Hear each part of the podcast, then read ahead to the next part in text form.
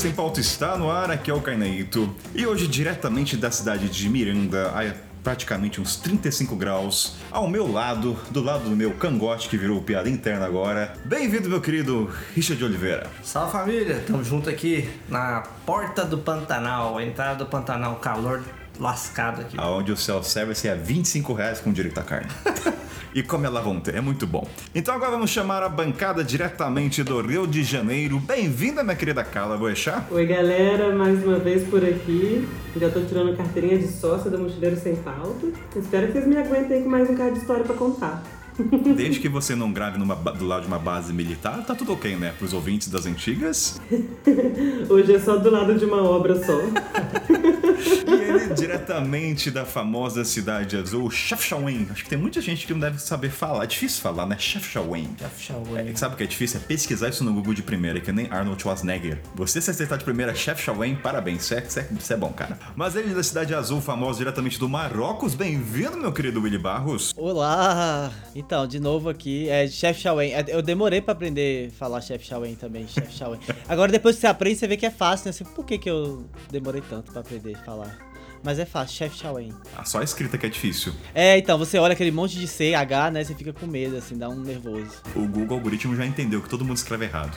Se você ver a Mas assim, eu, eu, se- eu, eu não consigo escrever assim. a- a- o meu celular inteligente, né? O, da- das vantagens do algoritmo e da falta de privacidade que o Big Data dá pra gente, é, tem esse do corretor automático. Então, eu escrevo chefe, ele já entende que é chef Shawen. Então, já tá sincronizado. A nosso favor é maravilhosa. A nosso é favor. boa. A, a favor do, do cara ruim de português. Ó, e hoje a pauta, gente, ela veio inspirada porque eu estou aqui com o Richard, nesse exato momento estamos viajando, junto com essa careca lustrosa maravilhosa. Oh, O que foi? tô fazendo uma trilha sonora, um, um efeito sonoro, né? Tipo, É, efeito sonoro romântico. De ó. fofo, é, de romântico, é. E aí o que acontece? O Rich tá fazendo parceria e eu tô vendo. pela- Eu nunca fiz, né? Então eu tô vendo pela primeira vez essa, essa situação e eu falei, cara, uma pauta disso, como é que. eu- Deixa eu falar, muita gente recomenda a pauta. E assim, 90% das vezes já tem lá na lista de pautas pra fazer, mas essa não tinha, não tinha pensado. Aí eu falei, cara, tô motivado. Teve... Ó, e olha que eu só fiquei em três lugares e tem muita história pra contar já. Já consigo Richard extrair. sempre inovador, né? Meu filho, três lugares já tem história já. Eu já consigo trazer um TCC sobre essa experiência antropológica. Mas vamos falar então de parceria na estrada, seja de influência ou produtor de conteúdo. Então sobe a trilha e vamos jabá.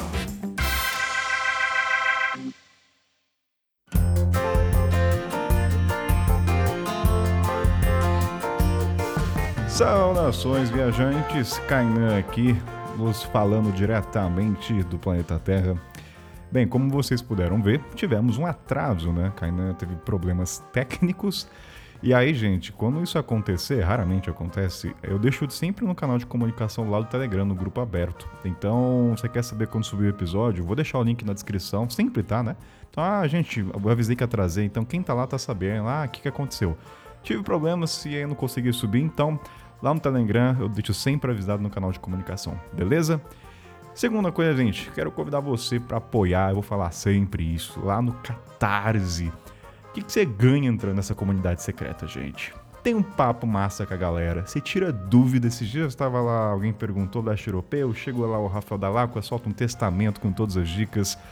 É sobre Serra da Canastra, então lá você tem toda interação com a galera, pergunta, tira dúvida, tem um acolhimento da galera também que viaja, o mesmo estilo, né? Então é isso, é um acolhimento que você vai encontrar nesse mundo virtual. Você abdica de dois cappuccinos ou uma cerveja litrão, né, por mês aí, e aí você tem uma comunidade para trocar uma ideia. Então, lembrando também que a gente sempre tem encontro uma vez ao mês que dura seis horas. A última vez foi, a gente bateu o recorde, acho que foi quanto? A gente começou seis e meia, acabou. Ah, não vou lembrar, gente, mas foi, acabou uma, uma e meia da manhã, sem sacanagem. não haja internet que aguente. Mas é isso, entra lá no www.catarse.me barra mochileiros sem pauta. Dá o seu apoio ao projeto, se você, se você ouve, acha que o podcast agrega e ainda quer pertencer a uma comunidade massa, vai lá, dá um seu apoio e vem participar dessa comunidade maravilhosa. Fechado? E terceiro, vamos lá. História dos ouvintes, continua, pode enviar sua história para o kainan.ida.gmail.com, gente. É, não subo, né, cada duas semanas, porque eu sou sozinho, não tenho tempo hábil de edição, mas assim, pode enviando que a sua história vai ser lida. Maravilha, pode ser história triste, história de amor, porque história triste. Ah, Kainan, história triste. Já tivemos história triste do seu Daniel Assis, aí, lido pelo seu Ricardo Martins. Então, pode escolher o formato que quiser que a gente vai interpretar. Maravilha? E ó, duas coisinhas, assim, de relance, né? Julho, gente. Talvez Kainan faça um mini encontro em São Paulo, porque festa julina e junina tá aí, né? Kainan adora esse tipo de festa. Ou se adora. O que eu, eu acho que o que eu odeio carnaval, a palavra odeio é forte, né? O que eu desgosto de carnaval, minha paixão vai para essas festas. Então, provavelmente julho eu encontrar galera, vamos fazer uma, vamos uma festa junina lá em São Paulo, na cidade capital. Então, fica atento no grupo Telegram aberto que eu vou comunicar, porque provavelmente eu vá para São Paulo para curtir uma festa junina, fechado? E também em breve a gente vai ter um encontro aberto no Zoom, que eu fiz acho que duas vezes, então eu acho que é isso. E por último, tá frio pra caramba, né, gente? E sabe qual é coisa boa disso? Isso é verdade. Abriu a temporada pra montanha. Ah, pra quem faz trekking, abril começa, acaba a chuva, né? Então a gente fazer trekking, Serra Fina, Pico dos Marins, Bitpoca. E ao mesmo tempo que a gente começa o trekking, equipamento. Vamos dar aquele upgrade. E aí, assim, você precisa de segunda pele, você precisa de um corta-vento. Aí fica o jabá dinâmico encaixado com a nossa parceira Curtulo. Entra lá no site, tem todo equipamento para trek, montanha, casaco, meia, aquela meia gostosinha que vai proteger seu pé naquele friaca do Pico dos Marins. E lembrando que todo produto no site tem cupom de desconto que é o MSP, MSP10. Fechado? Entra lá, só aplicar o cupom para todos os produtos, vai ter desconto e você ajuda o Kainan. Fechado, gente? Então, bora pro programa que a gente vai falar de parceria. Um beijo.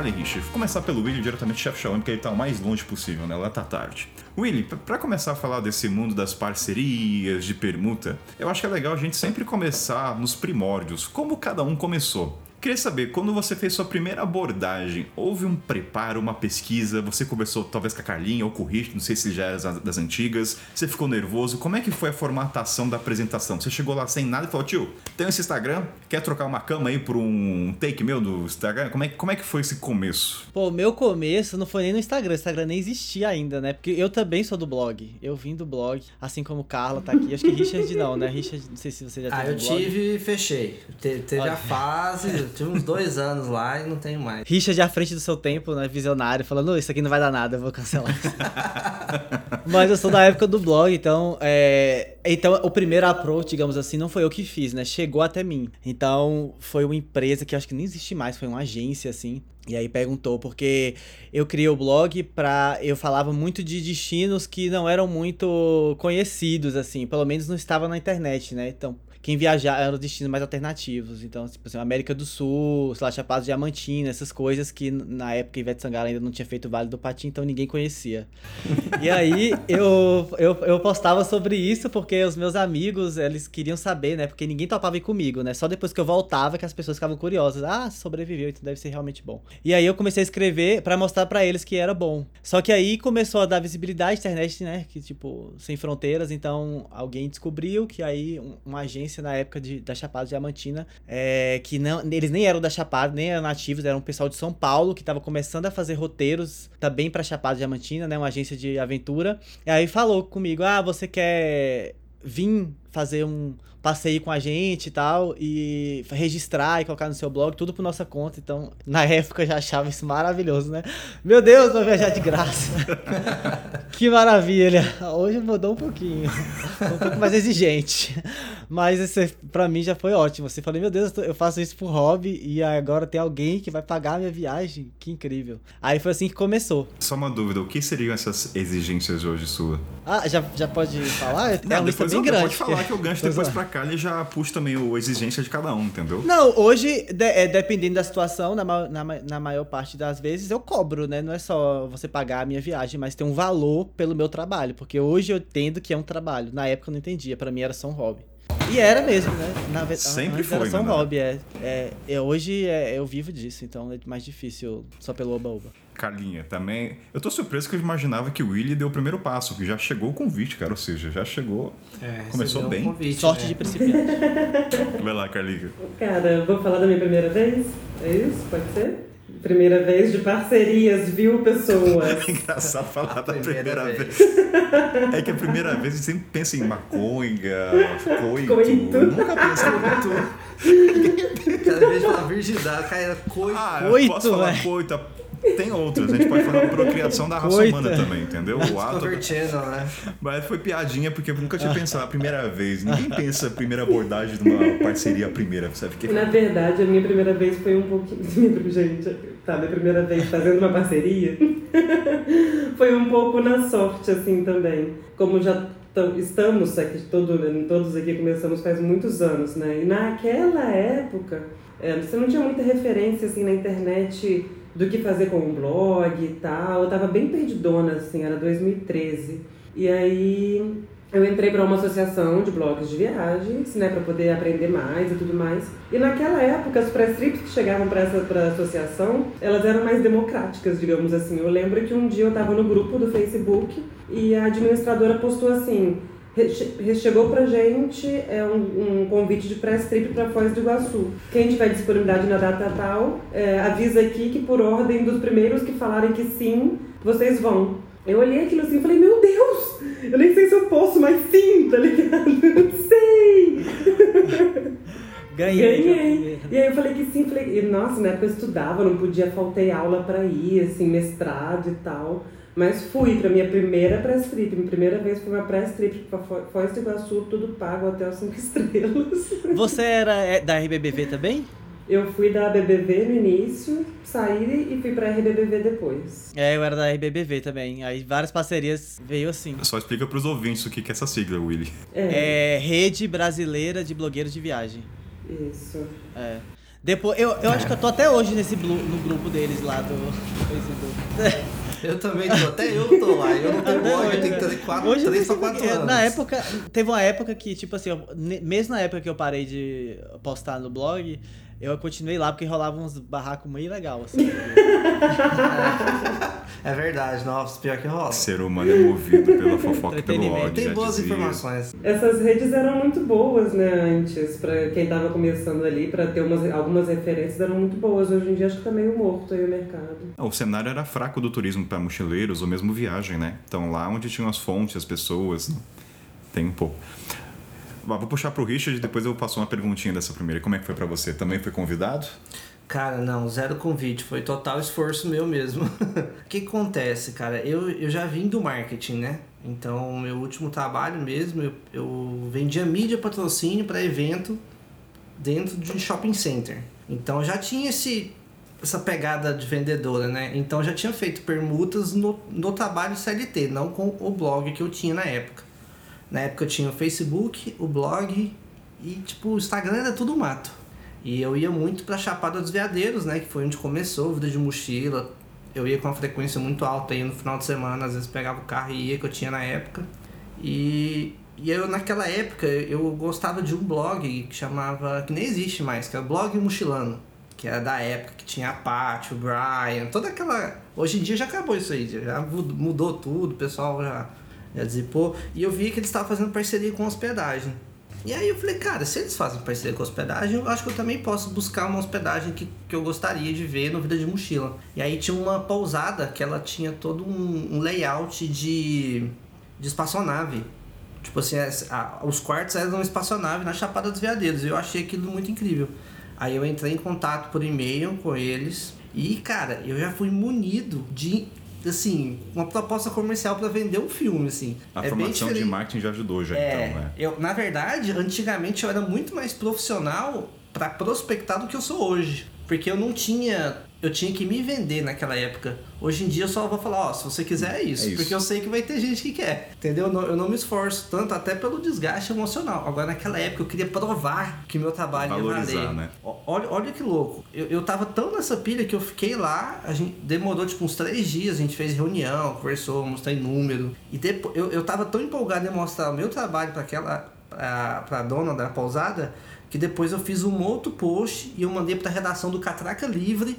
E ela apareceu no Catraca Livre, por causa do meu post do blog. E aí bombou. E a partir dali você começou só a fazer parceria? É, e aí a partir daí eu, achei um mundo maravilhoso, porque eu, na real, eu prefiro construir o cenário do que receber um convite. Então hum. eu falei assim, cara, eu vou tentar, a diferença é que eu posso tomar um não, entendeu? Mas. Mas, mas essa primeira tenho, né? parceria né? sua foi paga? Você, tipo, ganhou também ou só foi a troca? Só a troca. Ganhar dinheiro naquela época eu nem imaginava com isso. tipo, não tinha. Tanto que eu trabalhava na BR Malls ainda, tinha meu emprego. Willis, pra ele era a, a valorização do trabalho e quem dera receber. É, não, é, é, é. Acho que o conhecimento que eu tinha é que eu não, não tinha o conhecimento que dava para receber naquela época. Era um hobby, né? Então eu achava que a parceria já me ajudava a viajar, já estava satisfeito com aquilo. Eu tenho uma pergunta que é o seguinte: no caso o Willy tinha um blog, a Carla até hoje. Eu acho que o ouvinte, quando pensa em parceria, muitas vezes vem na cabeça deles Instagram, né? Porque você vai, divulga ali, coloca uma tag ou perfil da página. Mas nessa primeira parceria que vocês fizeram, como é que é uma parceria? O que, assim, falando de uma maneira superficial, quais são as características quando você oferta para a empresa no blog? É falar bem? É dar seu ponto de vista sincero? É você falar da experiência do que você gostou, do que não gostou? O que, que é ofertado? Falar, ó, esse aqui é o blog, eu vou ofertar isso aqui, vou fazer um relato da minha viagem. Cara, eu diria que sempre deixando muito claro que o que eu vou estar trazendo ali é bem a minha experiência, né? Nenhum lugar é difícil, bom, nenhum lugar não, mas nem todo lugar vai ser perfeito. Pode ser que alguma coisa não seja legal, sei lá, o Wi-Fi não funcionou tão bem. Para muitas pessoas talvez isso não faça a menor diferença. Para alguém que trabalha com isso, eu mencionar esse detalhe, talvez seja importante. Então eu acho que é muito legal também nessa questão da parceria, principalmente quando numa parceria é muito diferente de publi, né? Na, principalmente na parceria você tem ainda mais liberdade de você estar ali realmente contando qual é a sua experiência. Não estão te pagando, te patrocinando ali, né, para você falar bem. Estão te dando a oportunidade de você conhecer e aí você falar, contar como é que foi a sua experiência e tudo mais. Claro que eu, eu nunca tive o objetivo de é, fazer, escrever artigos para falar mal de alguma coisa que eu e não gostei. Já aconteceu um rosto que eu fiquei uma vez que, cara, a experiência não foi bacana e eu vi que eram coisas ali que não era um lugar que eu me sentia é, confortável para poder divulgar.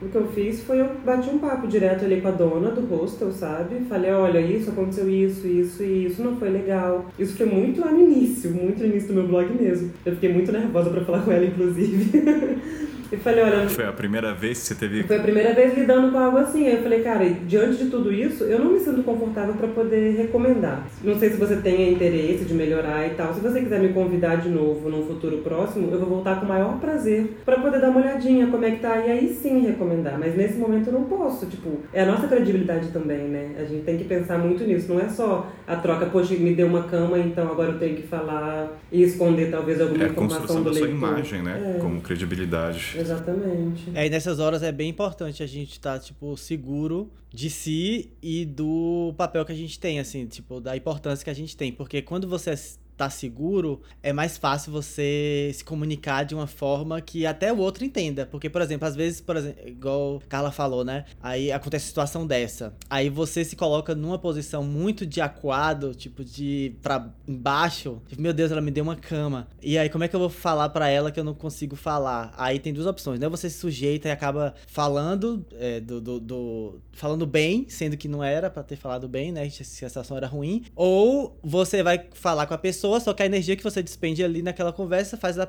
a pessoa te subjugar, né? Tipo assim, a pessoa sente a vontade de falar, mas eu te dei uma cama, você tá aqui de graça e você tá falando isso.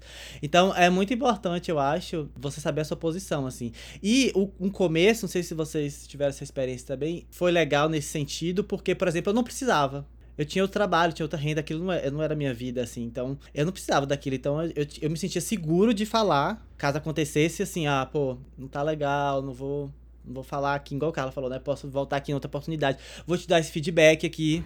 É. É, então vou falar tudo que você pode estar tá melhorando, tal, para você, é, de quem sabe, de uma próxima, é, já a gente conseguir ter, fazer um trabalho mais legal, tal. Não, não. Então eu me sentia seguro por isso que eu não, não precisava. Agora eu imagino, por exemplo, uma pessoa que começa agora, né? Ou então um mochileiro que tá na estrada e que cria uma conta no Instagram e que decide fazer parcerias. E aí precisa daquilo. É, é o mal é esse, né? Também, porque acaba você vendendo sua essência por uma cama Ah, eu não sei se vale a pena, né? Porque a longo prazo, a curto prazo talvez sim, mas a longo prazo, cadê sua credibilidade, né? Porque hoje, hoje mais do que nunca, eu acho que a gente tá caminhando por um, um, um lugar. Na verdade, já estamos nesse lugar que números não importam mais, né? O que importa é a, a verdade que você passa, a, as pessoas que estão com você ali. E se as pessoas que estão com você ali, sendo muito poucas, não sente verdade, ou te pega no pulo uma vez, você já era, assim. Você pode ter centenas de milhares de seguidores, mas seu engajamento vai ser péssimo. E o que não vai valer de nada, né? Porque no fim das contas. É, e o povo sabe hoje em dia, né? Hoje em dia é muito, muito claro. Eu acho que a gente tá numa questão. A, a, aquela ignorância do público já não existe mais. Eu vejo, assim, uma galera muito. que consegue entender essas nuances bem, bem feitas, assim. Um método que, que eu comecei a aplicar para mim, cara. Mas, assim, eu acho que tem a ver também o, o quanto aquilo realmente pesaria para você. Por exemplo, eu já fiz parceria com o hostel não gostei do hostel, não queria falar do hostel. Eu cheguei lá e falei: olha, é, eu, eu fiquei aqui e tal, mas eu não curti o hostel. Eu, não, não, não, eu acho que eu não recomendaria para os meus amigos, eu não vou recomendar na minha rede social. Tá aqui o valor, ao invés de fazer parceria, eu pago o valor e aí eu decido se eu quero se eu quero continuar falando, eu quero meter o pau, tipo assim, com liberdade, ou se eu não vou falar, entendeu? Acho que tem essa liberdade. Agora, imagina alguém que não tem grana faz isso com um hotel. Sim. Imagina. E aí o cara não tem mil reais pra pagar lá de. Entendeu? E aí você fica nessa sinuca de bico. Mas só que assim, no início da carreira de vocês, quando a situação não lhe apetecia, vocês ainda falavam sobre? Porque eu tô imaginando assim, agora, tudo, vamos, vamos parte do pressuposto, todo mundo tá numa condição de carreira, ok, entendeu? Não tá passando sufoco nem no início. Mas lá nos primórdios, quando vocês passavam por esses, entre aspas, perrengues, né? Por uma questão de estrutura, o atendimento foi ruim. Como é que era? Ah, tudo bem, a Carla falou que ela conversou com a pessoa, dialogava, mas muitas vezes a pessoa, o dono do, do hostel, não tá receptivo a isso. E até falo pela experiência que eu passei com o Rich, eu senti que a pessoa que tá, ceder, tá fazendo essa permuta, ela tá no status quantitativo e qualitativo, ela se sente superior. Foi o que eu senti de uma experiência só, tá, gente? Não vou mais. Eu senti que ela assim, eu estou dando. Eu estou dando a cama, né, Carla falou, eu estou dando uma cama para você eu estou te ajudando e você faz meramente assim, tô, tô te ajudando na estrada a se manter. Ou seja, eu não vi da parte dela valorização, ou ela sequer imagina talvez que muitas vezes o produto de vocês, se for quantificar mesmo na questão do alcance, fora o preço do trabalho da edição, é maior do que a acomodação.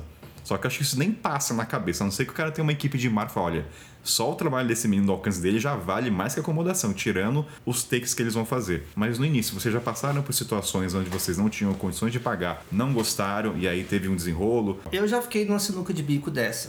O que acontece? Eu, eu sempre faço com hostel, né? Porque hostel é a minha linha, hostel é o que eu contrataria sendo. Ah, é tipo assim, a maioria, desde bem no começo, a minha base foi hostels, né? Tanto que na, na América 300 foram 97 hostels que eu fiz parceria. Então, o hostel é um que se der merda, é tranquilo de você pagar. Você vai pagar cinco noites, quatro noites num, num dormitório, é uma coisa. Mas aí teve uma vez que eu, eu tava em El Salvador, não tinha hostel, aí eu mandei para um hotel. Aí fiz a parceria com o hotel. E, mano, o hotel era, não era o que tava nas fotos. Hum. E, tipo assim, não foi um convite. É porque como eu estava, eu estava viajando, eu, bom, é igual aqui, né? A gente está aqui no Mato Grosso do Sul, então, por exemplo, a gente vai aqui, a gente estava em Jardim antes de vir para cá. Então, antes de vir para cá, eu analisei o que que tinha aqui e eu vim atrás. Então, a gente veio atrás com as informações da internet. E eu cheguei lá, o hotel não, não condizia com o que estava na internet. As fotos que estavam lá é da inauguração do hotel. E o hotel tava caindo nos pedaços, basicamente. E não era barato. Então, fiquei no sinuca de bico porque eu não tinha dinheiro para pagar o, o, o, hotel. Tipo assim, eu não teria dinheiro para bancar o hotel se eu quisesse bancar, né? Eu acho que era, sei lá, uma coisa de 200 reais por dia o negócio. Que naquela época lá era, era, tipo assim, totalmente inviável, porque eu fiquei cinco dias, eu acho. É, Milão assim? É, pá. Milão não tinha condição. Eu, eu, eu vivia com 1.500 por mês. Imagina pagar Milão numa sentada lá, né? E aí eu fiquei num sinuca de bico muito grande. Aí a gente teve uma reunião onde eu tive que ser muito sincero, assim, sabe? De hum. falar com todas as nuances e tal. E aí a gente combinou um valor simbólico. Eu paguei para ele 200 reais, mais ou menos, na cotação lá, que foi difícil para mim, mas não fiz nenhuma propaganda para aquele hotel. Mas também não fiquei falando mal na internet, entendeu? Acho que isso é um perfil. Ficou elas por elas. É, o meu perfil, eu, eu não gosto de, de ser a pessoa que vai pegar e vai falar mal. Porque eu acho que às vezes é. A gente não sabe, né? Tanta coisa. Como é que eu vou avaliar um hotel estando lá cinco dias? Mas espera aí, eu só acho que não é falar mal. A crítica só é válida se você tem abordagem com o dono do espaço, comenta o que não foi legal, e se ele se recusar ou ter uma abordagem, uma recepção negativa, aí você vai pra internet. Ah, não, mas isso aí é uma relação, né? Ah, tá, tá, tá. É tipo, eu, eu acho que eu só falaria na internet se eu fosse tratado mal. É, então. Mas, por exemplo, uma estrutura do hotel, a gente não sabe as condições. Às vezes passa um tornado lá. Tem tantas nuances. A vida de empresário em qualquer lugar do mundo é uma vida muito lascada nesse ponto. Então eu tento entender a situação. E acho assim, pra eu falar mal, cara, a pessoa tem que fazer muita cagada comigo. eu geralmente eu não falo, entendeu? Eu, eu vou trazer. Não é nem sendo garoto good vibes nem nada. Mas é porque eu acho que o tempo que eu fico num hotel. Tipo, imagina a, a, a pessoa tá trabalhando há 20 anos lá. Aí o momento foi viajar, a administração ficou cagada, vem um, um moleque lá, fica lá cinco dias e, aquela, e aquele review daqueles cinco dias pode estragar uma carreira de 20 Exato. anos, uma É a solidez. responsabilidade do comunicador, né? Que a gente falou outro dia em um dos podcasts. É, eu penso muito nisso, porque os meus pais, meus pais eram empresários, eu sei o tanto que, que é lascado. Então eu, eu, eu tenho um apreço, assim, de, de tentar resolver, assim. E vocês, Willy e Carla, já passaram por uma situação dessa, parecida, nos primórdios? Cara, a única situação, mas assim, foi essa mesmo que eu comentei. A outra que eu tive bem ruim, que aí eu fui pro blog pra chorar as pitangas e falar muito mal, foi pagando. mas é porque eles agiram de má fé, foi uma parada muito assim. Eu jamais simplesmente iria usar meu canal de comunicação pra falar mal de alguém, sabe? Mas foi uma parada, foi tipo, eu precisava alertar realmente as pessoas, porque outras pessoas não poderiam passar por aquilo ali. Foi mais. Não foi picuinha, sabe? Foi tipo, deixa aqui meu alerta. Tanto é que na época foi pro. É, inclusive aí no Mato Grosso do Sul, foi pro, parar nos jornais do Mato Grosso do Sul, para vários BOs. É, porque aí, aí, por exemplo, eu acho que é importante, é diferente de um banheiro sujo, Exato. entendeu? É você entender a, a, a, a circunstância. Tem coisa que pode acontecer pontualmente ali, né? Esse rosto, por exemplo, do início aí da, da minha vida de blogueira, que eu fiz a parceria, mas depois acabei conversando com a dona, né? Que não ia divulgar e tal. Eram coisas assim, ah, ela me deu um quarto privado, o quarto privado a porta não fechava. Aí um calor do cão, Rio de Janeiro, verão, tinha um ventilador e a tomada do ventilador não encaixava na coisa, assim, uns detalhezinhos. Mas que assim, você fala, cara, não quero outra pessoa passando pelo que eu passei aqui, sabe? Houve má fé? Também não houve má fé. Então, assim, é o caso de eu ir pra internet alertar, não venham? Também não é. Você se põe no, você se põe no lugar do seu seguidor, É, né? Do seu ouvinte. exato. Agora, só, só pra. Anota aí que eu posso contar a histó- a história antes do ele falar, só pra não esquecer. Aí o ele fala, porque É. eu fui. O rosto que eu fui roubado era uma parceria, tá?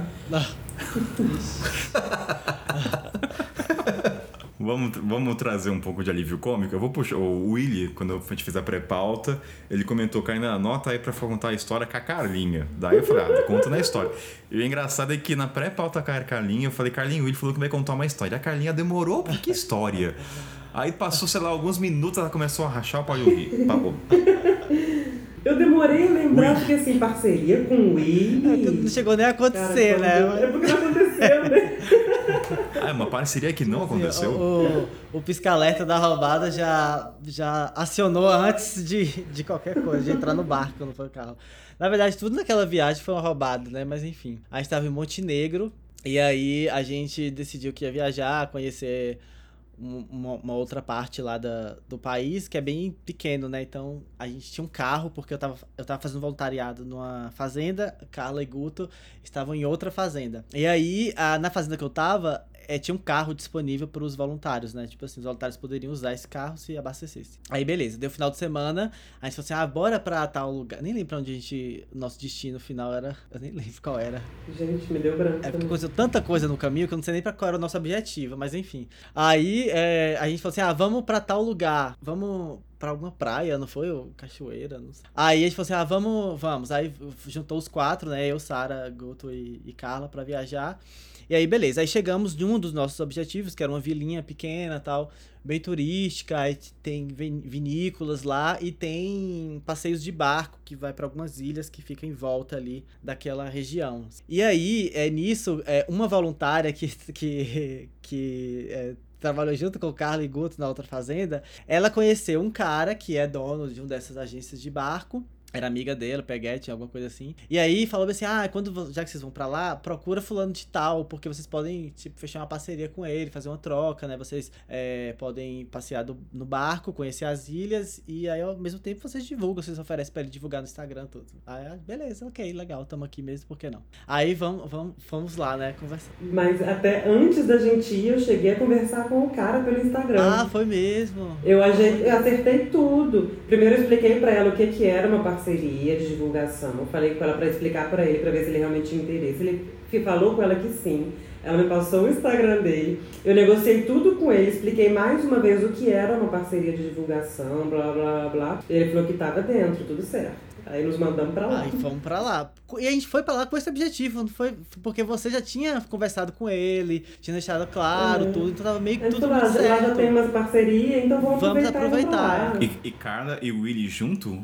Combo duplo desses, ah, né? É, essa né? seria boa, né? Pô, Forte, né? Bem, dois, mas aí... É, dois, dois influenciadores promovendo um destino só, né? Melhor. Então, Aí ele. E, aí ele a gente chegou lá e aí encontramos com ele, né, na vila. Ele foi mostrar pra gente qual era. Aí falou assim: ah, deixa eu mostrar pra vocês o que, que a gente pode fazer e tal. Aí, ok, né? Já, já, já soou um pouco estranho, porque ele ia. Eu falei assim: por que, que ele vai mostrar os pacotes, sendo que já tá certo que é uma parceria, então era só levar a gente de barco.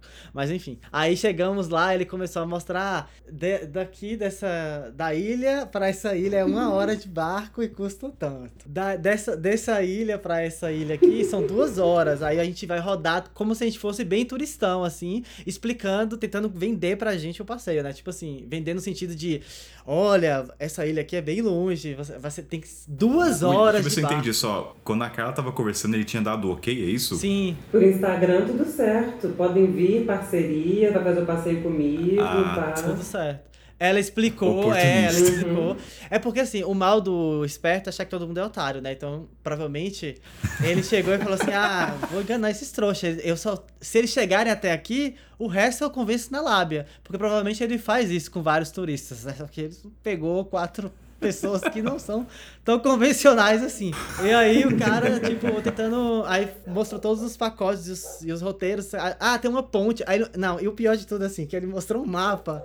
O mapa, pra mim, tipo, você tava vendo o mapa, tava vendo claramente que não, não precisava de duas horas e pagar não sei quantos euros para chegar ali. Falei, pô, velho, se a gente pegar o carro, a gente consegue ir ali. Pra que, que eu vou pagar pra esse cara? Aí eu peguei, quando ele tava falando, eu tirei a foto do mapa, assim, tirei várias fotos. Ele achou estranho, mas continuou falando e tal. E aí falei assim: ah, então, o que eu posso fazer para vocês é o seguinte: resumo, resumo da história, né? Eu posso fazer para vocês tanto. Nem lembro quanto, mas é em euro, né? Porque é Montenegro. O que dói mais ainda, né? Que deixa a gente ainda mais alerta. E aí ele pegou e falou assim: ah, eu posso fazer pra vocês tanto. Geralmente, para as pessoas, eu faço tanto, pros turistas normais. Mas para vocês, como vocês vão tirar umas fotos, fazer uns vídeos, porque assim também, né? Eu já tenho umas imagens de drone. Ela falou isso, não foi? Eu tenho umas imagens de drone, então assim, é uma coisa que eu não preciso muito pro Instagram. Mas assim, por amizade, por falando de tal, fazer para vocês. É. Aí eu faço tanto. Eu posso fazer um desconto, sei lá, de 10%. É, é uma parada bem, tipo... Não, e o, e o pior de tudo é que assim, é, é cidades pequenas, quando você chega, é tipo assim, vê um monte de urubu pra você, né? Ah, faz comigo, faz comigo. E a gente já tinha ouvido o preço das pessoas. Ele tava oferecendo um preço que, inclusive, era mais caro de um cara que eu acabei de falar ali. e aí, esse desconto dele não tava compensando, porque o cara ali atrás tava fazendo mais barato. Eu não quis falar, né? Mas assim, eu ia falar, amigos, esse desconto seu não tá valendo, porque o cara ali tá fazendo, eu não preciso tirar foto, só preciso nadar no dele.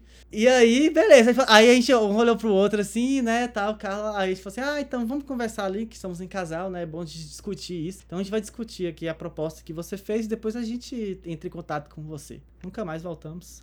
Mas e a menina que indicou? Você comentou, você comentou com ela da situação? Depois ela me mandou mensagem perguntando aí como é que foi, aí eu expliquei. Não Falei, foi. cara, então, não foi, expliquei, ela ficou uma sem graça, né?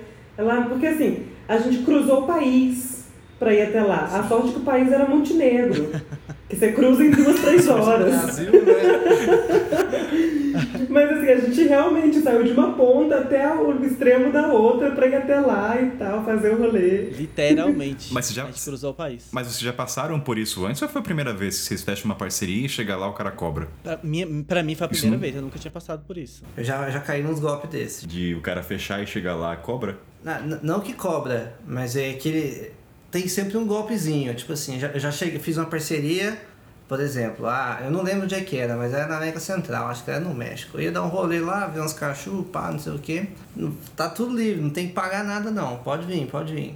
Só que você chega lá, opa, então, aqui você não precisa pagar, mas tem um transporte aqui dentro que vai custar 90, Ah, é. tem um almoço aqui dentro que você vai, entendeu? Ele libera um, uma taxinha lá Man- dentro, só que o rolê todo é tipo faca, faca, faca, faca, faca. Aí você tem que virar as costas, Ó. entendeu? E é foda isso, porque às vezes a gente viaja, e já aconteceu comigo também, de eu- de viajar, chegar lá, o acordo. Porque a gente não faz um contrato. É tipo boca da onça, que chega lá e tem que subir e cobra. Mano, é, é- é uma, alguma coisa do tipo. Quer cara. contar o contexto só para as pessoas entenderem? Essa- É. Desculpa o pessoal daquele estado, mas é foda. Mas a gente estava numa região que tem uma cachoeira famosa, Boca da Onça. Custa É. quanto? É um, 450? é um complexo turístico, vamos dizer assim. Basicamente, é uma fazenda com muita cachoeira. E, e caverna e gruta, né? Uma terra gigante. Esse lugar é tão grande que tem até um aeroporto próprio. É bizarro, assim. Você imagina aqui no Mato Grosso do Sul que não fala. Tem aqui de, de terra, né? Do- dos outros, né? Não, nossa, Aí nessa hora a Kainan aí, coloca cara? um efeito sonoro de caixinha registradora, né? Trum. E cara, a entrada nessa, nesse complexo pra você fazer um rolê, uma trilha lá, é, hoje tá 400 e alguma coisa. Quase quinhentão, vai, com transporte, que não deve estar incluso É, porque transporte. até porque é longe, né? Pra variar, não, não vai estar do lado da, da cidade, né? É, é mais perto de Bodoquena, que é uma cidade que a gente tava viajando aqui, que já é um trampo pra chegar. E a analogia é a questão da subida, né? Que tem uma. É, aí é tipo assim, ó, beleza, você vai pagar aqui então, aí vai- já vai ter o almoço, já vai ter o guia, vai ter equipamento de segurança, ok. Até aí, se você for uma pessoa que. Tô, tô tirando o aspecto mochileiro, se você é uma pessoa que valoriza ecoturismo a esse ponto, ok, aí você vai, beleza. Válido. Aí você chega lá, cara, isso a gente não foi, tá, gente? Ah, Óbvio. e isso gente ficou sabendo do motorista que levou a gente contando. Ah, É. mas chegada, ele cê- eu deu pra sentir no tom dele Que ele tava que revoltado. ele tava gente. revoltado com isso. É, é que, tipo assim, o lugar, né, tem, a terra é muito grande, então tem muito morro, muita trilha. Aí é tipo assim, você já pagou a entrada, tá? Assim, ó, aqui então, né? Vai ser tipo um resort, alguma coisa. Só que você chega lá, tem uma escada de mil degraus pra subir lá. Aí, opa, mas você não consegue subir mil degraus? Não se preocupa, tem um transporte logo aqui ao seu lado que você pode pegar. Por 90 reais. Você não tem que pagar mais 90 reais.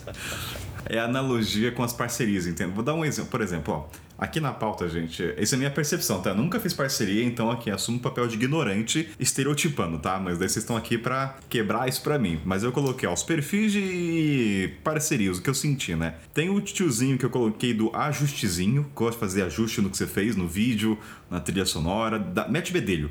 Pode estar lindo, mas ele quer fazer alguma mudança pra falar que teve o toque dele, entende? Controlador. Com- o controlador. Então, já passaram, já encontraram muito com esse tipo de pessoa na parceria?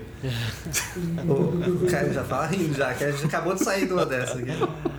Ah, eu já encontrei, né? Tipo assim, tem os bons e os ruins. Por exemplo, tem uns que é ok, é, é, é válido a opinião dele, porque não é, ele não quer só fazer uma mudança porque ele quer dar o toque dele, né? Mas é porque entende o público dele, aí fala, ah, coloca isso, não isso, então, ah, não usa essa música porque pode me dar um problema. Ou, ah, já usa, eu não sei, por exemplo, vou dar um exemplo. É, teve um, uma eu fiz uma, um publi para uma empresa de ônibus. E aí eu fiz um vídeo, tudo. E aí a minha ideia de vídeo que eu apresentei para eles era o seguinte: ah, eu vou mostrar vários destinos. Tipo, bem cara de desses Reels que tá bombando agora, né? Que você fica mostrando vários vídeos legais, assim, meio.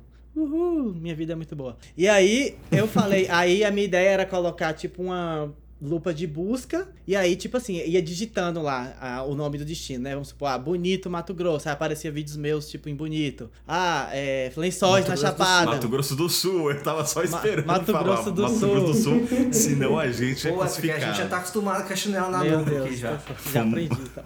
Mato, Apanhamos muito. Mato Grosso, é justo, né? Faltei dois. Mato Grosso do Sul, não sei o que tal. Aí eu fiz lá é, quatro ou três destinos, quatro ou cinco destinos, e aí ele pediu me mudar um. Falou assim: ah, tira esse aqui e põe esse. Porque é pra onde as pessoas mais procuram. Na minha busca aqui do meu aplicativo, as pessoas buscam mais esse destino. Você já foi pra esse destino? Já. Você pode substituir esse aqui, que quase ninguém procura por esse? Posso, aí, tipo, incompreensível. Mas tem uns que realmente que, tipo, ah, coloca o logo grande, ah, pô, não tô vendo o logo da minha empresa aqui, põe aqui. Ah, aí, tipo assim. Ah, Mas eu acho pior é quando você entrega o teu material, seja por vídeo ou um post, ele dá ok e depois ele volta e quer mudar. Ah, se deu ok, é bem difícil, assim. Só se a mudança for muito boa e não vai prejudicar, tipo. Porque tem isso também, né? Eu, eu, eu, sempre tive esse perfil, assim, do, de, desde quando eu trabalhava na agência de publicidade, assim, era um problema. É tanto que a minha chefe não me colocava mais de, pra atendimento, né? Que tipo, pra ir para o cliente, porque eu podia falar verdades na cara do cliente e acabava prejudicando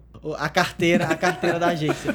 Mas assim, se o cara deu ok e aí ele vir querer mudar. Se a mudança que ele quer fazer vai prejudicar a imagem do meu trabalho, eu, eu dispenso. Tipo assim, eu não, eu não vou fazer. Tipo assim, ah, vai ficar feio, eu não quero vender. Porque é meu, é minha, é, é a parada que eu fiz. E eu sou muito ligado nisso. Eu não vou vender uma coisa que é feia. Porque assim, ah, ok, você vai vender bastante, mas e eu fico prejudicado. Quem fez essa porcaria aqui? Então, eu não. Eu, eu, se for ficar feio, se for ficar. Se não tiver a ver com o que eu. Ainda mais na agência, ainda eu era um pouco mais flexível porque eu não tava me vendendo vendendo, tava vendendo a empresa. Mas hoje no trabalho de criador de conteúdo, né, influenciador, essas coisas, é muita gente, né? As pessoas contratam, contratam o que eu eu, assim, eu, eu, a minha pessoa para vender. Então não é só assim, se tem meu rosto lá, se é a coisa, ah, o Willy do Emai Tô Vivo que fez. Então, assim, eu primo ainda mais pela perfeição, assim. Se for aquele tipo de parceria, tipo assim, ah, faz um, edita um vídeo para mim que é, não, não, tem nada a ver com a Imã Tô Vivo, eu tô editando um freela, aí beleza, eu sou um pouco mais flexível e posso fazer as mudanças que ele quer. Mas se é uma coisa que tá ligada, atrelada ao Imã Tô Vivo, à minha imagem, aí tem que ser do jeito que eu quero se não for do jeito que eu quero, não, não, não tem as cordas, assim. Independente do quanto você vai me oferecer para isso. Porque a longo prazo, eu vou me prejudicar, entendeu? Eu posso ganhar o dinheiro bom ali na hora, mas a longo prazo, eu tô lascado, porque não é o que as pessoas esperam de mim. Isso foi até um, um ponto, assim, de que eu mudei meu formato de, de fazer parceria, né? Antigamente, as parcerias que eu fazia eram atreladas ao vídeo de mochila. Hoje em dia eu tento me desvincular. Cara, por exemplo, as, as últimas parcerias as pessoas estão aparecendo só no vlog e eu estou oferecendo vídeo comercial. Porque o vídeo comercial eu entrego e tchau. Tipo, no, e é às vezes, por exemplo, o cliente, ai, quero colocar logo maior. Eu, eu penso assim, bom, vai ficar feio pra caralho. Mas é o que ele quer. E eu não vou ter que passar aqui mais. Não, ninguém sabe saber que eu que fiz isso. E aí, tipo, às vezes, no dia a dia, eu, eu opto pela praticidade o vídeo comercial me dá esse ponto. Agora, é exatamente isso que você falou. Se é no vídeo de mochila, é o outro porém. Então é por isso que hoje em dia eu tento fazer parcerias onde eu entrego conteúdos que são sem vínculo a mim, sem vínculo ao vídeo de mochila e que tem um peso maior também, né? Quando tá vinculado a você, né? Tem, O seu tem. filtro é muito... A sua exigência vai ser muito maior. É, cara. Eu consigo, por exemplo, eu tenho um vídeo de mochila, mas eu consigo fazer uma parceria com o resort sem estar tá vinculado ao vídeo de mochila, porque hoje eu tenho conhecimento de audiovisual. Hum.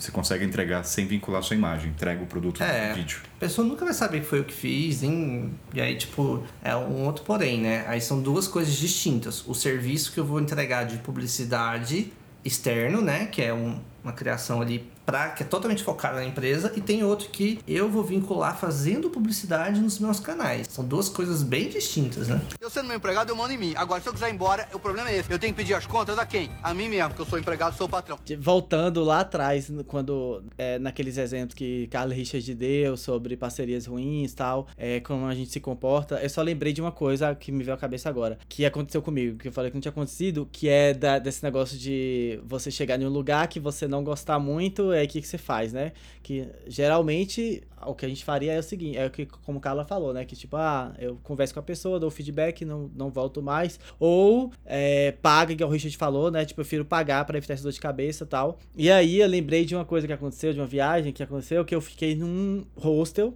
e eu não gostei do lugar. O lugar não tinha defeitos, assim, tipo, técnicos ou falta de educação, nada. Mas eu não gostei do lugar, assim. Tipo, uma, é uma parada pessoal. E aí, eu, eu, eu, eu gostava das pessoas, assim. Eu via que existia um, um esforço para me agradar tal. E, mas eu não gostei, velho, do lugar. Então aí o que, que eu fiz? Eu tentei. Foi legal, foi um exercício de crescimento, assim, porque eu tentei é, ser o profissional, assim, ser profissional. Olhar de fora, por exemplo, eu não gostei desse lugar, mas é bem o perfil do que a galera vai gostar. Tipo, eu não posso não falar e também não posso falar mal, porque a galera vai gostar disso aqui. Tô, é, dá pra ver, pô, é legal, o lugar é legal, tá, tem festinha e tal. Aí o que, que eu fiz? Eu, eu não falei, tipo, é uma. É uma. É uma. É uma técnica, sei lá como é que eu digo, é um jeito que eu faço às vezes quando eu, eu, eu quero mostrar um lugar que às vezes agrada a pessoa, mas eu não consigo mentir, assim, ser cínico, né? Chegar na câmera ou escrever um texto falando, ah, eu adorei, tal, tal, tal. Então o que que eu faço? Aí eu mostrava, eu mostrei o lugar sem falar nada, assim. Tipo assim, eu mostrava os ambientes, mostrei que rolava uma festinha, rolei que a, mostrei que a piscina tinha luz, sei lá, fui mostrando o ambiente, aí a pessoa julgava, entendeu? Porque, por exemplo, se eu assistisse aquilo, eu falava, pô, não é um lugar. Tô dando um exemplo bem aleatório aqui, porque eu nem lembro o que, que era que eu não gostei, mas assim, se eu assistisse aquilo, eu ia falar, ah, não é um hostel pra mim, mas é legal. Mas eu sei que se a pessoa que gosta daquilo assiste, ela vai falar, pô, que massa esse hostel, eu vou salvar aqui, porque quando eu for para esse lugar, eu vou para lá.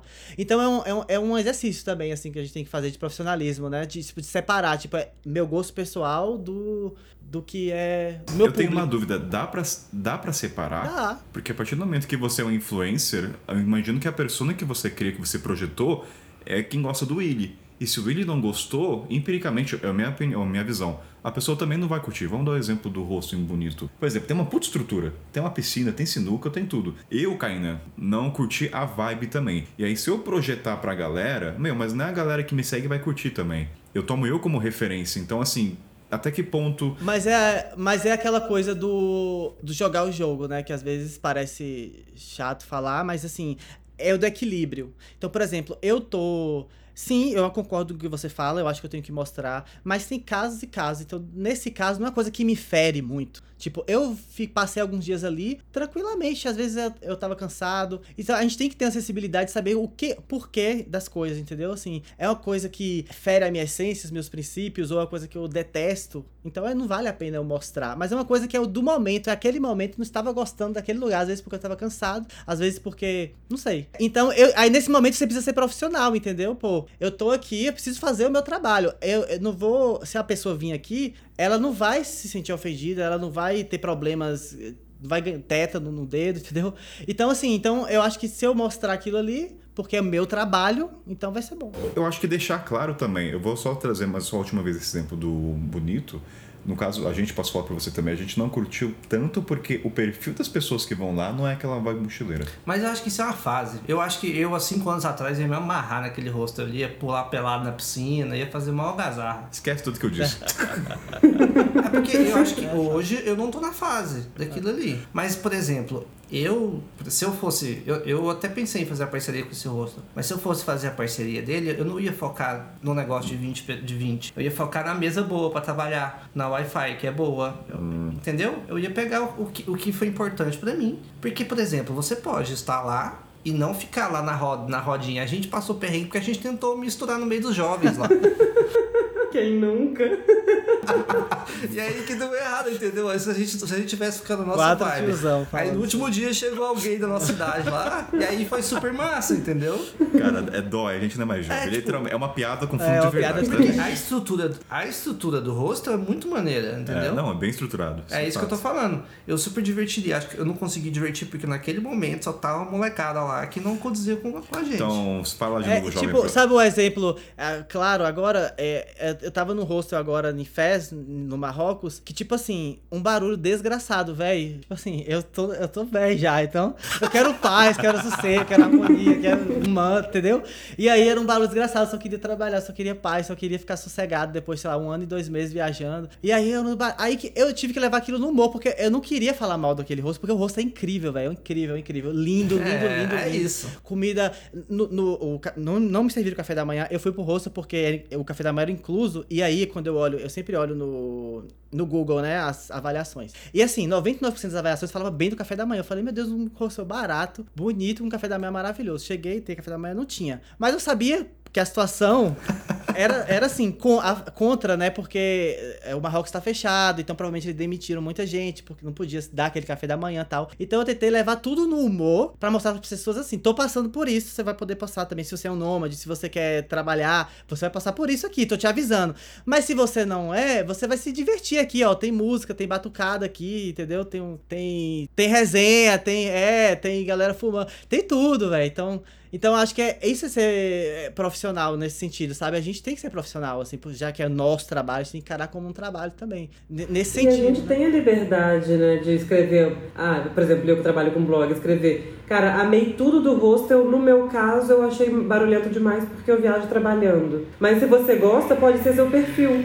E aí, pronto, você já pontuou ali é. né, a sua visão sobre a coisa, está deixando aberto. Quem gosta de barulho vai ler aquilo ali e vai falar, amei. Quero quem precisa trabalhar talvez fale, cara, não sei, talvez eu considere, sabe? E aí a pessoa consegue se identificar cara, com você sendo sincero, né? E, e tem o um ponto que o hostel do Marrocos, ele tem a característica de ser muito jovial e barulhento, porque muita gente da Espanha é o primeiro país fora do contexto europeu, tirando o leste, né, que é um pouco contrastante. Então a galera é uma vibe jovem. Eu não sei que hostel você ficou, William, mas o que eu fui, tinha uma piscina no meio. é, mas... e, era, e era super... É, então, piscina, pessoal bebendo de manhã, e eu falei, estou num contexto que eu sei que a é o preço que eu tô pagando. Sim. Se eu quisesse privacidade e silêncio, pagaria um pouco, então. Mas é... não é um pouco disso? A galera viaja porque tá de é. férias. A gente, a gente é uma exceção, né? A, a gente que é. tem que estar mesmo pra a trabalhar. Gente é a gente tá esquecendo da pauta de parceria. Vou descer a vírgula só. Ah, e só mais uma dentro. Uma coisa que, que eu aprendi. Vai. É tipo assim, é o que a gente fala, né? Pô, não vou falar mal é, da negócio na, na internet e tal. Realmente, não, não é uma coisa legal de fazer. Mas, hoje, ainda mais depois que eu casei com a advogada, eu valorizo muito falar a verdade nos comentários do Google, por exemplo. Não como a minha meu PJ, mas como o PF, assim. Tipo assim, eu vou no Google e falo a verdade, porque, velho, você chegar num lugar e aí você chegar lá e ser enganado é muito ruim. Tipo, você chegar, você vê as fotos no Google e, chega, e chegar lá no lugar não tem nada a ver com aquilo. Então hoje eu sou sincero. Aí, mas eu também eu sou eu, eu sou sincero como pessoa física, mas eu uso a pessoa jurídica também. Tipo assim, meus comentários, meus reviews no Google, no TripAdvisor, não sei o que, é bem detalhado. Tipo assim, eu falo todo o contexto que eu tô, tipo assim, ah, estou na pandemia, tô não sei o que, lá, lá, lá, lá. É ruim, é nisso, é isso aqui tá faltando, isso aqui não tem lixo, isso aqui, lá, lá, lá. Ah, mas é bom por causa que isso aqui você consegue ir andando até tal lugar, tal. Então, assim, eu acho que eu posso fazer a vias do blogueiro como anônimo no Google, sabe? para ajudar as pessoas. Porque tem que falar, porque eu, eu, eu, eu era muito assim do. Do deixa disso tal. E aí eu dava o feedback pra pessoa no privado. A pessoa não mudava nada. Depois eu via, às vezes eu tinha a oportunidade de voltar, ou às vezes eu via lá no, no, Google, eu, ficava, eu me sentia até culpado. Eu falei, pô, velho, podia ter falado, alertado o pessoal aqui que era roubada e não, e, não, e não fiz. Então hoje eu faço esse papel de falar mal, entre aspas, estou fazendo aspas com os dedinhos, no Google, assim, falar a verdade. Eu dou detalhes, assim. E façam isso, gente. Dê detalhes, dê reviews. É muito importante dar reviews para quem viaja. Willy, posso dar uma dica para você? Episódio de reviews do Mochileiro Sem Pauta. Ah, Willy, posso subir Você sempre um passo à frente, né, Kainan? Posso, posso pedir autorização da vírgula sonora pra subir pode, aqui? Eu, nem vou falar mais, já, já falei tudo que eu tinha que falar. Então fala você, sobe a vírgula, vai, vou deixar lá. Sobe vai, a sobe a vírgula, é isso que eu tenho que falar. Sobe a vírgula. é isso, é isso. Subiu a vírgula. Eu sendo meu empregado, eu mando em mim. Agora, se eu quiser ir embora, o problema é esse. Eu tenho que pedir as contas a quem? A mim mesmo, que eu sou empregado, sou o patrão. Seguinte, galera, no começo vocês falaram que algumas pessoas tiveram a primeira abordagem para vocês e o caso do Richard ele foi atrás. Aí, Carlinha, seguinte, na pré-pauta a gente falou brevemente que existe uma diferença quando você aborda a empresa, o hostel ou restaurante e quando eles vêm até você. Qual que são as diferenças que você sente na abordagem no quando você vai ter a parceria no hostel? O que que muda quando você dá o primeiro passo e quando você é convidado? Você sente o tratamento, ele é mais caloroso, ele é menos exigente, é muito frufru, muita comida, café da manhã montadinho para você, que sabe que vai ser filmado? Quais são os contrastes nesses dois tipos de abordagem? Eu acho que isso aí, uma coisa que a gente vê muito clara é, é a estrutura de marketing dentro da empresa, né? Porque se alguém chega e te convida, certamente já existe ali um setor de marketing ou alguém ali com uma, pelo menos ligado nisso porque quando a gente aborda para pedir a parceria, muitas vezes a gente não sabe o que a gente vai encontrar dentro daquela empresa ali. Muitas vezes não tem uma pessoa responsável pelo setor de marketing. Você faz a proposta de parceria, tem vezes que você precisa explicar. Até hoje, às vezes, você ainda precisa explicar o que é uma parceria, como que funciona. Então, assim, até como você comentou aqui antes, às vezes a pessoa fica até num, num patamar meio de superioridade, digamos assim, de, ah, precisa de mim, ou, né, vou dar alguma coisa aqui então e ver, porque talvez esteja precisando. Às vezes até rola uma, uma resposta tipo assim, ah, tudo bem, vou te ajudar então. E né, não é bem por aí. E quando alguém tá te procurando. Só uma dúvida: quando alguém fala ajudar, é cilada já, sinal vermelho. Sim, alguém fala. é sinal vermelho. Assim, às vezes até rola de conversar, melhor explicar que talvez possa ser considerado uma ajuda mútua. né? Mas não é uma via de mão única. E, e, e é isso, quando a, a empresa vem até você, Talvez nem, é porque tem ah, um puta setor de marketing estruturado na empresa. Pode ser porque aquela pessoa tem aquela visão ali, já conhece seu trabalho, quer ver como é que funcionaria, já respeita o trabalho que você faz, já vê valor no trabalho que você vai na, na, na divulgação, né, ali que você vai trazer e tudo mais. Então é muito massa, assim. É, já, já existe um caminho né, é, pré-construído, digamos assim. Quando a gente vai abordar, muitas vezes a gente não sabe o que vai encontrar do outro lado. Pode ser que seja muito massa, igual já me aconteceu, mas pode ser que às vezes você não consegue nem construir uma relação maneira ali, sabe? Isso é, eu não me sinto muito confortável, para ser sincera. Isso é um dos motivos por que eu praticamente parei de fazer parcerias. É, acabo fazendo mais quando eu venho aqui para o Brasil, que aí é isso que acontece, as, as parcerias chegam até mim. E aí eu acabo selecionando mais as que eu tenho algum laço afetivo, digamos assim, é uma seguidora, não sei o quê, né? então vamos. É mais construindo laço afetivo do que a parceria em si, mas enfim. Mas voltando, acho que é isso. Quando você é convidado, já existe um valor do seu trabalho ali, né? Você não precisa provar nada, você não precisa, de repente, passar por uma situação ruim, de dizer que vai te ajudar, né? Eu tenho, uma, eu tenho uma pergunta aí para vocês. Quando vocês estão fazendo a proposta, a gente sempre manda os textos, explica e tal. Mas qual que é a pergunta final? Tipo assim, que, qual que é a, assinatura da proposta, assim? Vocês fazem alguma, alguma pergunta ou, ou alguma afirmação? Porque, tipo, por exemplo, eu vou dar o meu exemplo. No final de toda a proposta minha, até para mostrar que é um trabalho, eu hoje é e aí, gostou? Vamos trabalhar juntos? Ah, sim. Trabalhar juntos. pra entender que essa porra é um trabalho, caralho. Sim. Porque senão é um, é um método que, que, eu, que eu fui, foi passando, assim, né? De muito, depois de muitos, assim. Colocar no coletivo. Vamos é. nessa? É, tipo, mas vocês têm alguma assinatura de proposta, assim? O que, que vocês colocam na assinatura de proposta? É bem parecido. Eu já termino com vou ficar muito feliz se pudermos trabalhar juntos. É bem Olha. parecido, assim, é. para deixar bem claro que é trabalho. É. E aí, o que, que você achou? Vamos trabalhar juntos ou vamos fechar? É. Uma coisa, fiquei, fiquei curioso agora pensando, que só eu, eu, eu, sempre fazia isso sozinho, nunca conversei muito sobre. É, é bom conversar. Solitário, né? Não, Fazendo o, as parcerias. O, que eu tô, o que eu tô vendo do assim, quando o Richard fez o convite, falou, ah, vamos nessa, né? Eu falei, Richard, seguinte, cara, só ver acomodação aí pro Kainan, porque não tá rolando, não.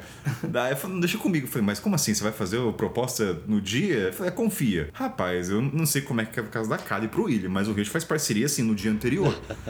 é, é eu fico muito chocado. Eu, eu nunca fiz isso, na, não, é, não faço, na verdade, o Rich está fazendo, mas eu fico impressionado com a praticidade de mandar um WhatsApp, pode vir. Tipo, por exemplo, o ponto é, para vocês também é assim, é o WhatsApp, no dia seguinte eu tenho acomodação? Mas eu, eu queria fazer uma pergunta para Richard, então, tipo, isso sempre foi assim ou é agora? E pergunta dois dentro disso.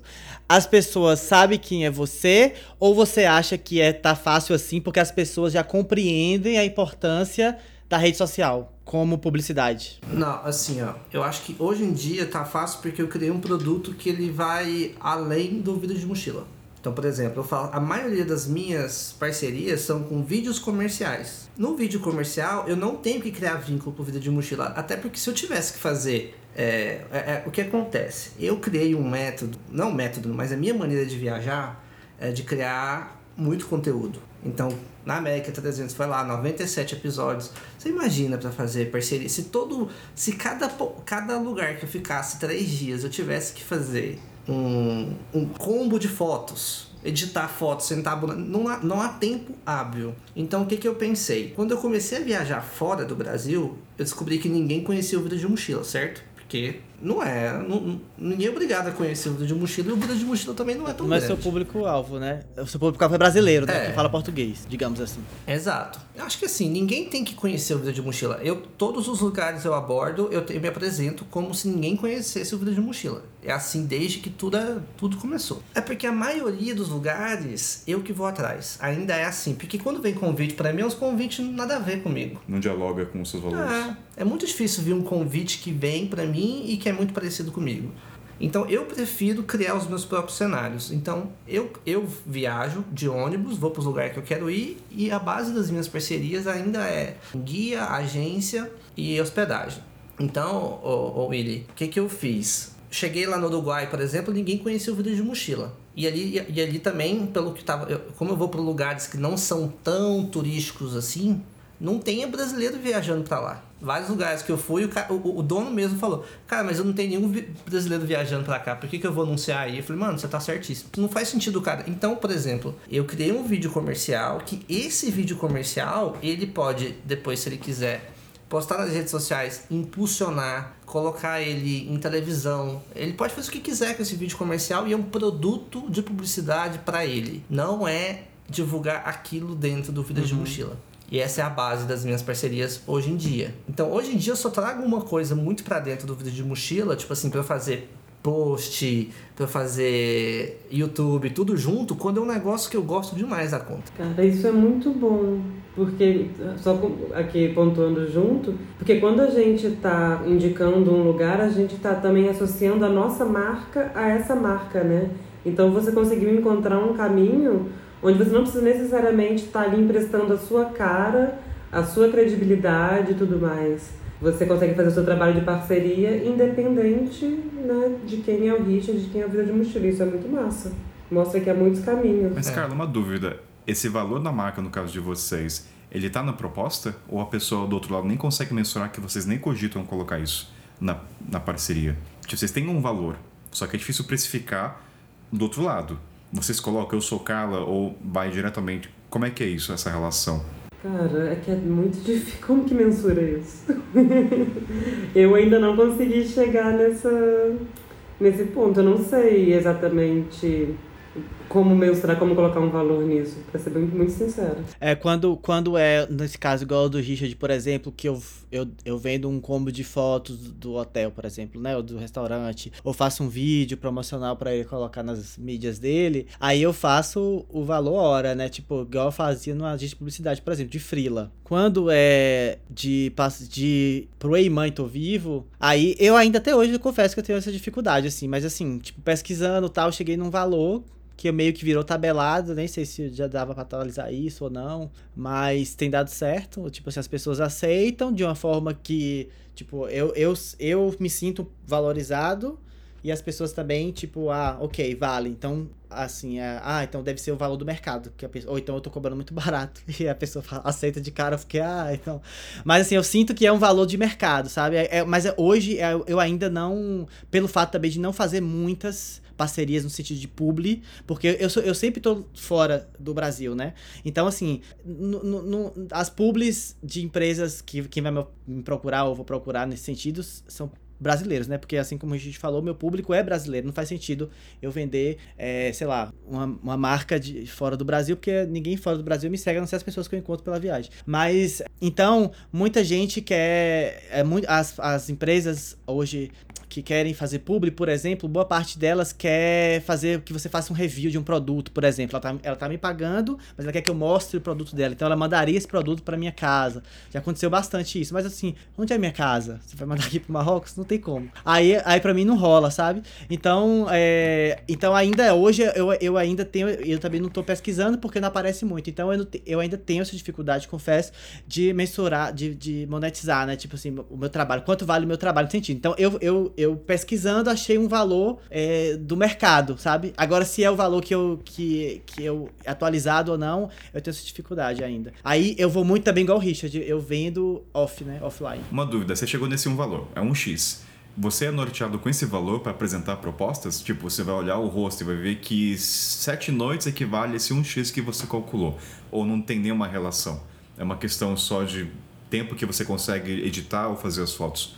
Porque como eu não sei como é que é esse mundo, eu estou partindo da ignorância. Imagina que o meu valor é mil reais. Ah, vou ficar naquele hotel. Naquele hotel eu vi que uma dinheiro é 250. É, a relação é proporcional ou não tem? Como é que vocês fazem essa métrica? Até quanto tempo o tempo de estadia, ele é baseado em quê para cada um de vocês? É, é, bom senso? É o tempo que demora para fazer o trabalho? Oh, de, talvez indiretamente, se eu for pensar bastante, talvez até considerado. Mas assim, o que eu penso na hora, por exemplo, um hotel, é, se eu for cobrar, né?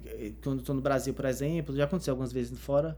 É, eu penso assim, primeiro, quanto tempo eu preciso qual é o meu objetivo com esse hotel? Eu vou criar conteúdo, eu preciso criar conteúdo nessa cidade, ou eu quero, o hotel é muito interessante, é temático, é bonito, então eu quero mostrar esse hotel específico. Quanto tempo eu preciso para fazer o conteúdo que eu quero? Eu não preciso ficar sete dias lá.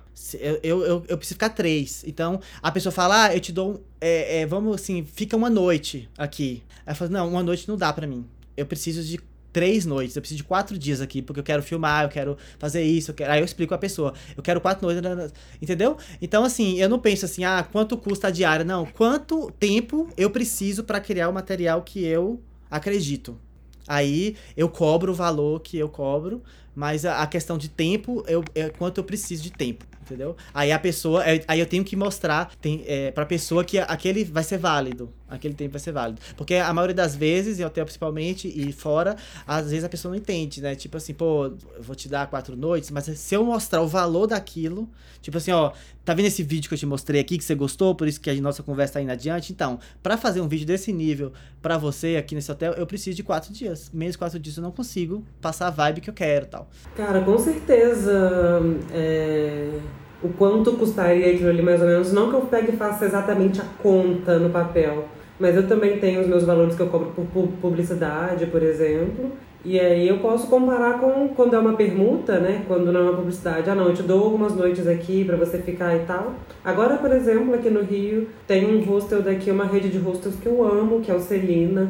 Que quando eu fui pra Costa Rica, eu fiz a Costa Rica inteira, assim. Eu cheguei lá, eles me convidaram, fiz a Costa Rica inteira visitando todos. Faz um tempo que eles me convidaram pra conhecer o Celina deles aqui. Não tava rolando, consegui pra esse fim de semana. E aí eles me enviaram um e-mail, então tá, combinado, tá reservado de- do dia 6 ao dia 8 e tal. Aí depois eu parei, pensei assim, eu falei, pera, eu não confirmei com eles se isso vai ser no quarto compartilhado ou no quarto privado.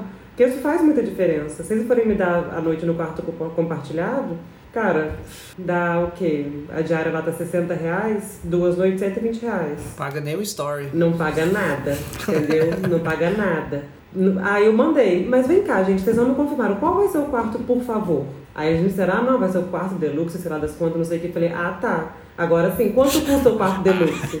Ah, tá. Mas é, gente, Ah, porque assim. é uma rede de hostels que eu me. Eu pagaria e já paguei pra ficar em alguns, alguns hostels da rede Celina. Acho incrível, tem tudo a ver com a nossa proposta de, de coworking, tem espaço de coworking pra trabalhar e tudo mais. É maravilhoso, im- eu acho impecável. Muito feliz de fazer a parceria com eles. Mas tem que pesar. Eu já, na, no iníciozinho do blog, o que eu mais fiz foi trocar parceria por uma, duas noites de rosto no quarto compartilhado. Foi o que eu mais fiz no iníciozinho, assim, porque era aquele negócio, era um mercado que estava se formando, eu não tinha muita noção. Eu já queria viajar, se aquilo estava me ajudando a viajar mesmo, então. Você queria ter a bagagem, as experiências, né? Pra poder até escrever, né? Exato, tipo, eu, eu já viajaria daquele lugar ali. Então, se eu conseguir fechar uma noite aqui, uma noite ali, uma noite não sei o que, pra mim já tá ótimo. Aquilo tava me dando conteúdo pra eu escrever mais, porque meu blog tava começando, não tinha muito conteúdo no blog. Naquela época foi uma moeda de troca que pra mim era muito cansativo, mas valeu muito a pena. Não, e na época, meu Deus, eu, eu era uma noite no hostel, eu entregava um artigo exclusivo falando só sobre o hostel no blog, não sei o que. Hoje em dia, meu amor, não. Vocês acreditam, antes de puxar eu jogo pra você, só uma dúvida. Vocês acreditam que vocês cediam mais essas situações porque vocês não se valorizavam tanto no início? Talvez se vocês tivessem a cabeça que tem da valoração, talvez vocês não ficariam, sei lá, duas. Dúvida, joguei aqui e já puxo pro Rich também A da gente questão tinha noção, né? Que na verdade era um trabalho. gente tinha não, outro noção, mundo. né? Tinha noção do ganho. Do... Eu acho, eu acho que eu, eu já eu tinha um pouco de noção porque eu vim de marketing. Eu sempre fiz em cima do, do quanto ia dar trabalho para mim, Ma- mais do quanto dá trabalho do que o valor em si. Então, por exemplo, duas noites no hostel era, do- era stories. Vou fazer só stories. Aí cinco noites vai ganhar o post. Ah, vai, a moeda Oito noites vai ganhar um vlog, vai entrar no vlog. E tinha muito também, o, o ponto é, já é um conteúdo que eu vou fazer sem estar, sem ter aquilo. Então, por exemplo, tem muito conteúdo que eu já vlog de viagem, por exemplo. Faz de que eu tô aqui em Miranda. Eu se, eu se eu já quero gravar um vlog em Miranda, tudo que eu vou ter que fazer é incluir lá dentro como mais uma etapa de Miranda, certo? Porque eu já quero fazer isso. Então, quando era uma coisa que eu queria muito, eu cedia mais. Porque eu já ia fazer de todo jeito. Ia então, conciliar mim, com o teu trabalho. é que, tipo assim, na minha cabeça era, olha, eu já vou, eu vou de todo jeito, eu vou estar lá. E vou entendeu? passar por aí, entendeu? É, eu já vou estar lá. Então fazia sentido colocar. Agora, quando eu, se uma hospedagem é determinante, por exemplo, aqui, a gente está aqui em Miranda, a gente fez uma parceria. Se a gente não conseguisse a parceria, a gente não estaria aqui em Miranda. Não. Não, a gente ia direto para Corumbá. Corumbá. Entende como o jogo Sim. vira? E aí é, é- aqui é mais diferente, aqui tem um peso maior. E a questão da precificação que os dois falaram, só pra não esquecer do seu ponto. Do preço, lembra? Ah, eu sempre olho isso. E eu consigo. E é igual eu te falei, eu vou fazendo por escalas, né? Então tem várias maneiras de fazer parceria hoje em dia. Tem o vlog no YouTube, tem story no Instagram, tem a postagem no Instagram, tem um IGTV, tem o vídeo comercial, tem, tem uma. Tem pacote de fotos. Hoje em dia eu posso fazer como eu uso drone, eu consigo permutar só foto de drone. Foto e vídeo de drone. Zero vínculo com a minha cara. É maravilhoso. É, é, é para mim um dos melhores cenários, assim. A não ser que seja um lugar que eu realmente acredite que tem os valores do vida de mochila. Aí eu acho maravilhoso, quando casa tudo, né? Aí você dá até um chorinho, tipo caldo de cana. É, mas sabe o que, por exemplo, eu já fiz uma parceria de um mês, cara. Eu morei sem pagar hospedagem, eu e a Lana ainda, duas pessoas. Ó, a gente morou na Serra da Canastra, um mês. Era uma, uma agência de viagem, que é a Canastra de Vento e Saudades, Dani. É, eu, eu, Que era- eu, eu também já fiz com Ah, ela. o Willy que fez a ponte, né? É, então, a gente queria morar lá. Ela já seguia o Willy, já tinha trabalhado com o Willy. O Willy até fez essa ponte e tal. Então a gente falou, bom, a gente quer morar lá. Quanto que custa? Quanto custaria pra gente morar? Aí a gente foi ver aluguel de casa e tal. A gente viu a noção. E aí quando a gente foi conversar junto, eu, pô, fiz um pacotão pra gente. Falei, olha, a gente vai fazer quatro vídeos aqui. Porque quatro vlogs dentro de um mês, sendo que eu solto dois vídeos por semana, não, Não é. vai pesar, vai. É, porque cada vlog era um passeio que eu ia fazer. Então eu falei, ó, a gente vai gravar quatro vlogs, que é os passeios que a gente faz com o carro da agência, entendeu? E a gente ficou um mês lá. Então você vai aumentando. Óbvio que é, é foda quando o cara tem 2 milhões de seguidores e fala, ah, me dá um mês aí que eu vou te dar um stories. Você diria que um dos processos mais difíceis de parceria, seja com um restaurante ou hotel, é a precificação de vocês? Eu acho que é delicado, porque vai ter. Quem tá lá em cima vai falar que a gente tá fazendo. que a gente tá sucateando o mercado. E quem É tá que eu aqui quero embaixo che- não é. se sente valorizado. É aí que eu quero chegar, um tópico que o pessoal fala, né? Até que ponto vocês têm a pergunta e não ter o pagamento, no caso, às vezes acontece, acaba desvalorizando vocês mesmos, no caso. Então, assim, eu, eu confesso que eu não tenho zero noção, mas qual é o ponto de vista de vocês? Porque é um dilema. Porque ao mesmo tempo vocês têm que reduzir o custo, porque são produtores de conteúdo de viagem, fica no dilema, e ao mesmo tempo você não. Não sei se a palavra desvaloriza, mas acaba não fo- fomentando tanto o cenário de que deveria ser natural pagar a pessoa ainda, além da permuta. Olha, eu tenho um alcance da minha pessoa, na minha imagem tem um preço. Como o Luciano Huck tem o dele, como o Thiago. Enfim, vocês pensam muito assim, o quanto essa, esse dilema está presente nas parcerias de vocês. Eu acho que o que fode o mercado, na verdade, não é quem faz parceria, é quem é fake, influenciador fake. O, deu o corte do podcast. Obrigado, gente. Demos o corte aqui. Não, é, esse é o problema. Eu acho que quem, quem, quem fode o mercado é quem, quem finge que oferece. Tem lá, compra, faz o sorteio, sorteia dois iPhone, Tá. tem 100 mil seguidores, aí chega lá e cobra mil reais e não entrega o conteúdo Então, pro empresário. Aí tem uma coisa aí, tá no caderninho que, Não eu dá fiquei, retorno. que eu fiquei cogitando. Deu pra sentir, não na experiência com você, mas lendo alguns relatos, tem muita gente de hotel, hostel, que tá traumatizado de alguns parceiros que fizeram. Não sei se entregaram conteúdo de qualidade ou não teve retorno, e o cara fica com trauma dos influencers. Fala, não quero. Já deu merda pra mim, não quero. Vocês já pegaram pessoas, por exemplo, que já comentaram, ó, já tive problema com influência, não quero mais. Muitas, isso aí é. Ai. E aí, por exemplo, eu falo isso todo do lado do lado do empresário lá. A pessoa vê o, o influenciador, tem 400 mil seguidores, posta lá, seis meses depois não vem uma reserva por, por aquilo que ele criou, e aí vai conversar com ele e vai falar, não, mas isso aí é longo prazo, é não tangível. Então, mas calma aí. Daqui a pouco a gente vai chegar na Carla, que a Carla tem a empresa, ela vai poder falar. Mas vamos trazer essa parte dos fakes que acabam impactando vocês. Como é que vocês lidam quando o cara fala, olha, já tive problema com isso?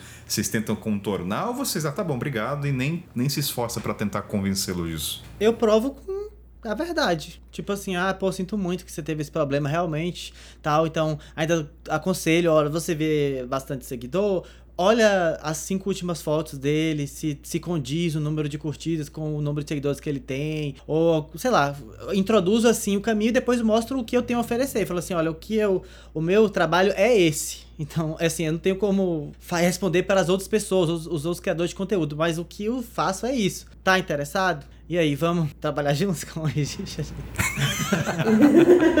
vamos tentar de novo?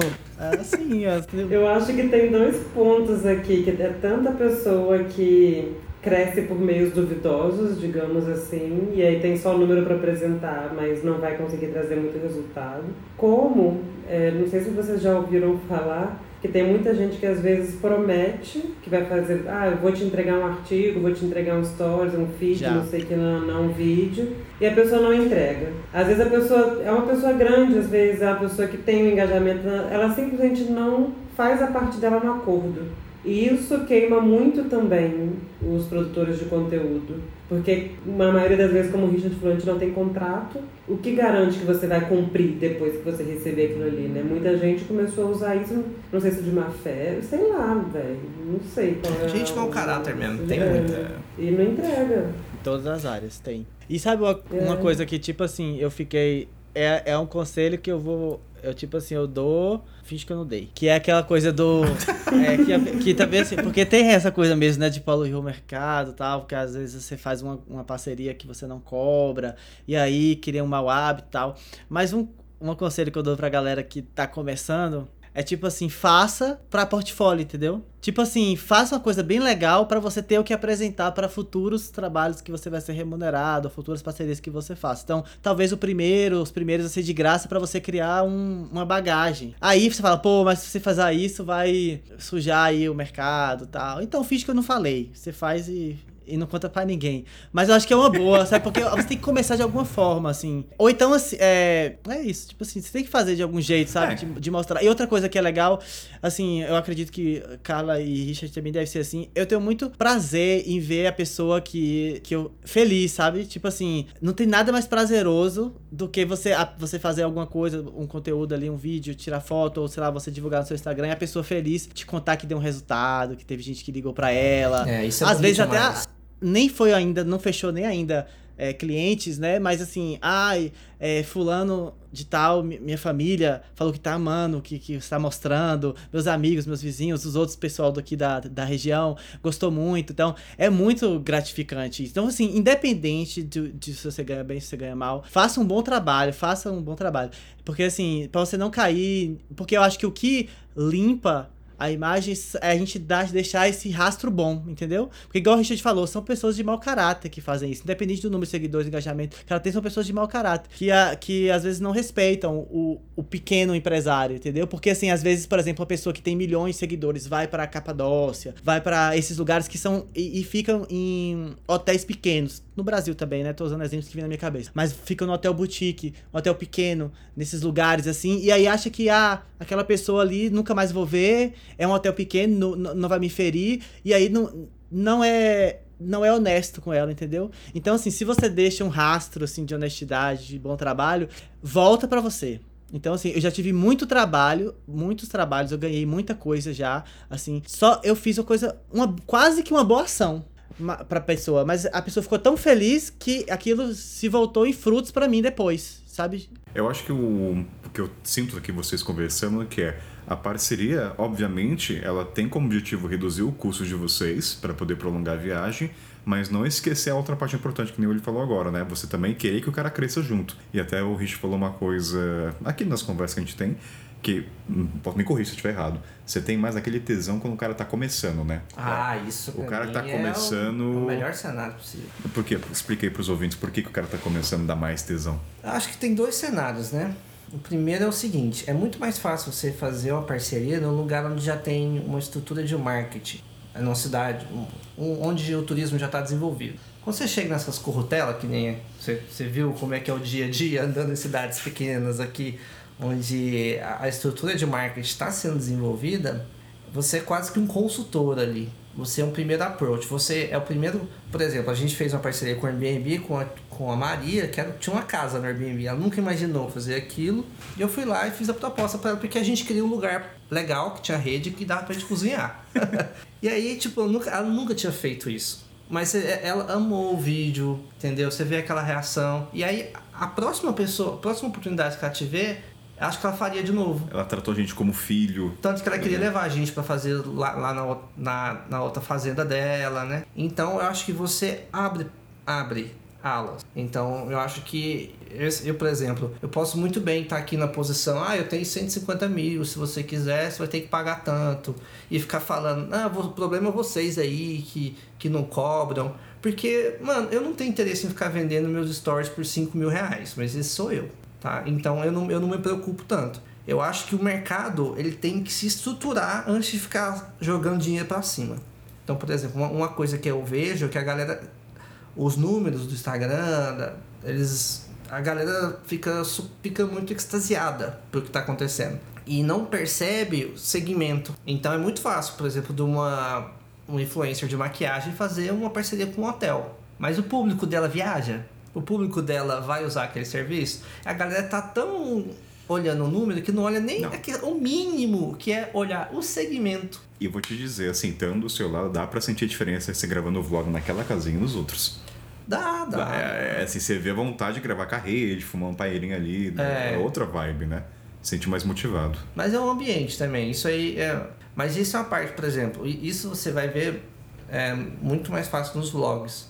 No vídeo comercial, eu nem apareço. Nem aparece. Então é. não tem esse. Porque como eu comecei a fazer parceria, você imagina, quatro anos na estrada, eu já devo ter feito parceria com 150 lugares aí para mais. No meu dia a dia, eu tenho que fazer um negócio que seja eficiente e que não me consuma a alma. Então, até as minhas relações com os parceiros, assim, o Kainan ficava extasiado, porque eu era muito prático. Nossa, mas... cara, o Richard é muito prático. Eu, falo, eu, eu juro, a segunda parceria, que foi com a mulher Beuzebu, vou dar apelido de Beuzebu pra ela. é. Cara, assim, vou, dar, vou contar a história. Lembra que eu tô sendo um espectador. Eu fui lá, fez a parceria, chegou lá, já senti a energia pesada da mulher, entendeu? Eu não sou médio, mas a energia ruim. Já, eu guardei pra mim, não falei pro Richard, deixa, deixa o flow, deixa levar. Aí, beleza, fez a parceria, aí, beleza, o Richard lá fez, o, fez a proposta, aí ele terminou o vídeo, belezinha. Assim, pra dizer, começou a energia ruim quando ela ficou falando: Ah, eu não vi vocês, vocês nem pareciam que tava aqui. Eu falei, mas estava trabalhando, moço. Entendeu? Eu queria responder isso, mas deixa a mulher quietinha. Mas daí quando o Rich terminou o vídeo, eu perguntei, Richard, como é que é? Até a gente vai jogar isso depois aqui para vocês, a expectativa do cliente. O que, que ele espera do trabalho de vocês, né? Vocês já jogam um vídeo para ter uma noção. E aí eu vi, daí o Richard falou assim, Kainan, ela pediu um ajuste. Eu falei, eita, sabia, bicho ruim mesmo. aí ela falou assim, a música tá muito triste. Eu falei, caramba, música triste, o que será que o Richard colocou, assim, né? Assim, vamos, vamos colocar o básico da vida. Ó, não, não é, não é cena, não, mas aqui. Aluno de comunicação, formado, né? Trabalhou muito tempo no mercado vou fazer um vídeo, vou colocar a música triste. Não, não vou. A música não era triste. Nem fudendo. É. Nossa, não sei o que, é. Cara, é, qual que era a música? Depois eu ponho a trilha. Vou, vou pôr a trilha de fundo aqui pra galera é. ouvir. Vai ter a trilhinha que o Xande colocou. Daí ele, ela pediu pra trocar. Eu falei, começou aquela mulher que quer dar o. sentiu o poder, né? Quer é. dar um toque. Aí eu falei, aí até a gente tava até conversando. Falei, ó, esse aqui é o, é o, tipo controlador. Que ele quer participar. Ele quer, falar, ele quer olhar pro vídeo e falar assim: hum, meu toque fez uhum. toda a diferença é. nesse vídeo. Uhum. aí o Kainan ficou lá e falei, não, Kainan, relaxa aqui, ó já sei como é que é esse povo. Não, e aí teve a outra que foi no dia que a gente ia embora, ela bateu na porta e perguntou: ah, que horas. Ela perguntou: que horas vocês vão sair? É, a gente no bom senso, a gente vai sair umas 11h40. Daí ela falou assim: ah, vocês podem sair 11h30. Eu falei: desculpa a palavra, onde é puta que pariu, 10 minutos de diferença. Aí eu falei: cara, essa mulher é ruim mesmo. Essa é, mulher. Ela... Essa mulher transitou de, sei lá, de uma engenheira civil e tem um hotel agora e subiu a cabeça o poder. E, e assim, o ponto com o Richard é o seguinte: eu tava ficando louco por dentro. E o Richard assim, tô de boa. Aí teve o momento do café da manhã, cara. Não sei como você lidou com aquilo. O café, lembra do café da manhã? Que você ah, eu já tô, mano, eu já tô, eu já sou, já tô frio. Tá calejado tipo, já. O Richard, não, não, me afeta, não me afeta. Não afeta o Richard e eu lá rebuliço por dentro, até fingir que ia cagar pra ir no quarto, pra não presenciar aquilo. Como é que é pra vocês, Lida? Vocês lidam com isso? Vocês são praxe, vocês são insensíveis? Porque, falei, isso não é pra mim, cara. Graças a Deus é podcast o meu, então assim, não tem que lidar com isso. Porque eu ia falar, moça, seguinte, enfim, é, não, o bom de ver isso é que eu não quero pra minha vida. Que nem andar de carro lá com terra dentro. Foi maravilhoso para nunca mais fazer. Ah. Mas como é que vocês lidam? Vocês são práticos? Vocês são também, já chegaram nesse nível ou a vida na estrada lhe ensinou a ser desse jeito que nem o Richard? E aí, Carlota? Cara, como eu não faço vídeos, não tem tanto gente metendo ali o bedelho de como é que vai ficar, né? É mais questão de escrever artigos. Mas você agora falando, eu lembrei de uma situação foi engraçada. Há muitos, muitos anos atrás eu morava em Niterói. E aí tem um restaurante italiano em Niterói que eu amo. Um belo dia, a assessoria de imprensa desse restaurante entrou em contato comigo, me convidando para ir lá jantar um dia. Eu falei, nossa, óbvio, né? Era perto da minha casa, eu ia andando. Falei, "Hum, com certeza. Aí fui. Cheguei, aí eu chego lá, gente. Tava a assessora de imprensa me esperando. Tudo bem. Tá, não sei o quê. Não é normal isso? Cara, não tanto, assim, depende muito da situação, sabe? Depende. Mas no restaurante à noite, tipo, a mulher não. Ela trabalha dentro de uma empresa, dentro de uma agência, não no restaurante, sabe? Ela tava esperando ali, aí na hora de sentar, foi, ela já falou que era mesa para duas pessoas, sentamos eu e ela pra jantar. Aí, sabe quando você fica meio assim, você fala, uai, eu não tava sabendo que o jantar era acompanhado, tá ligado? Não bastando isso, deu uns 10, 15 minutos, o dono do restaurante veio e sentou com a gente. Até então eu tava achando muito bacana, que eu falei, pô, que legal, vou trocar uma ideia com o dono desse restaurante que eu amo, né, não sei o quê. Ele era um cara assim, bem mais velho, desses meio troncho assim, tá ligado? E aí ele sentou na mesa e ele não entendia o que era um trabalho de blog, ainda mais há tantos anos atrás. E ele achou que eu tava ali pra entrevistar ele. Ai, e aí ficou uma situação horrível na mesa, que ele ficava assim, tá, mas e aí, pergunta, o que você quer saber então de mim ou do restaurante? E eu ficava assim, Nada. não, então, meu trabalho é um pouco diferente, eu não vou escrever sobre você, tá ligado? Que merda de assessoria, hein? Cara, foi um jantar assim, que nem pagando, tá Ah. ligado? Nem se me pagassem. Foi assim, um tiro Torta de climão. que merda de assessoria, assim, a mulher. Ela acho que ela tava entrando na onda ali, tem muita gente chamando, sei lá, blogueiro pra divulgar se eu não vou chamar e não soube o que fazer, tá ligado? Não sei. Talvez espero que ela tenha aprendido, assim, mas foi uma situação muito desconfortável. Muito, Voltou muito, pro restaurante depois disso? muito. Não me lembro de nenhuma situação específica, talvez. em outra unidade. Ela nunca mais voltou. Como traumatizar uma pessoa? Cara, foi bem. E o velho ficava o tempo inteiro comendo e ele. Tá, mas você quer saber alguma coisa específica? Mas O que você quer perguntar pra mim? Eu, gente, Nossa, que situação, quantas gente. vezes mais eu tenho que dizer que eu não tô aqui pra entrevistar ele, cara? Eu não sei mais o que Eu fazer. só vim comer. Eu só vim comer, velho, tirar umas fotos. Nossa, é. Esse parceiro que quer ficar em cima, assim, é foda. Vai ficar dando volta com você na cidade, vai chamar o prefeito, vai chamar o vereador. Isso. Ah, é a parte Ah, do é. Vai estudar político. A gente, política. Ih, já passei por cada a cilada. gente não puxou. Vamos descer a trilha, dar um, só um respiro? Desce a trilha, sonar. Uf, dá um respiro.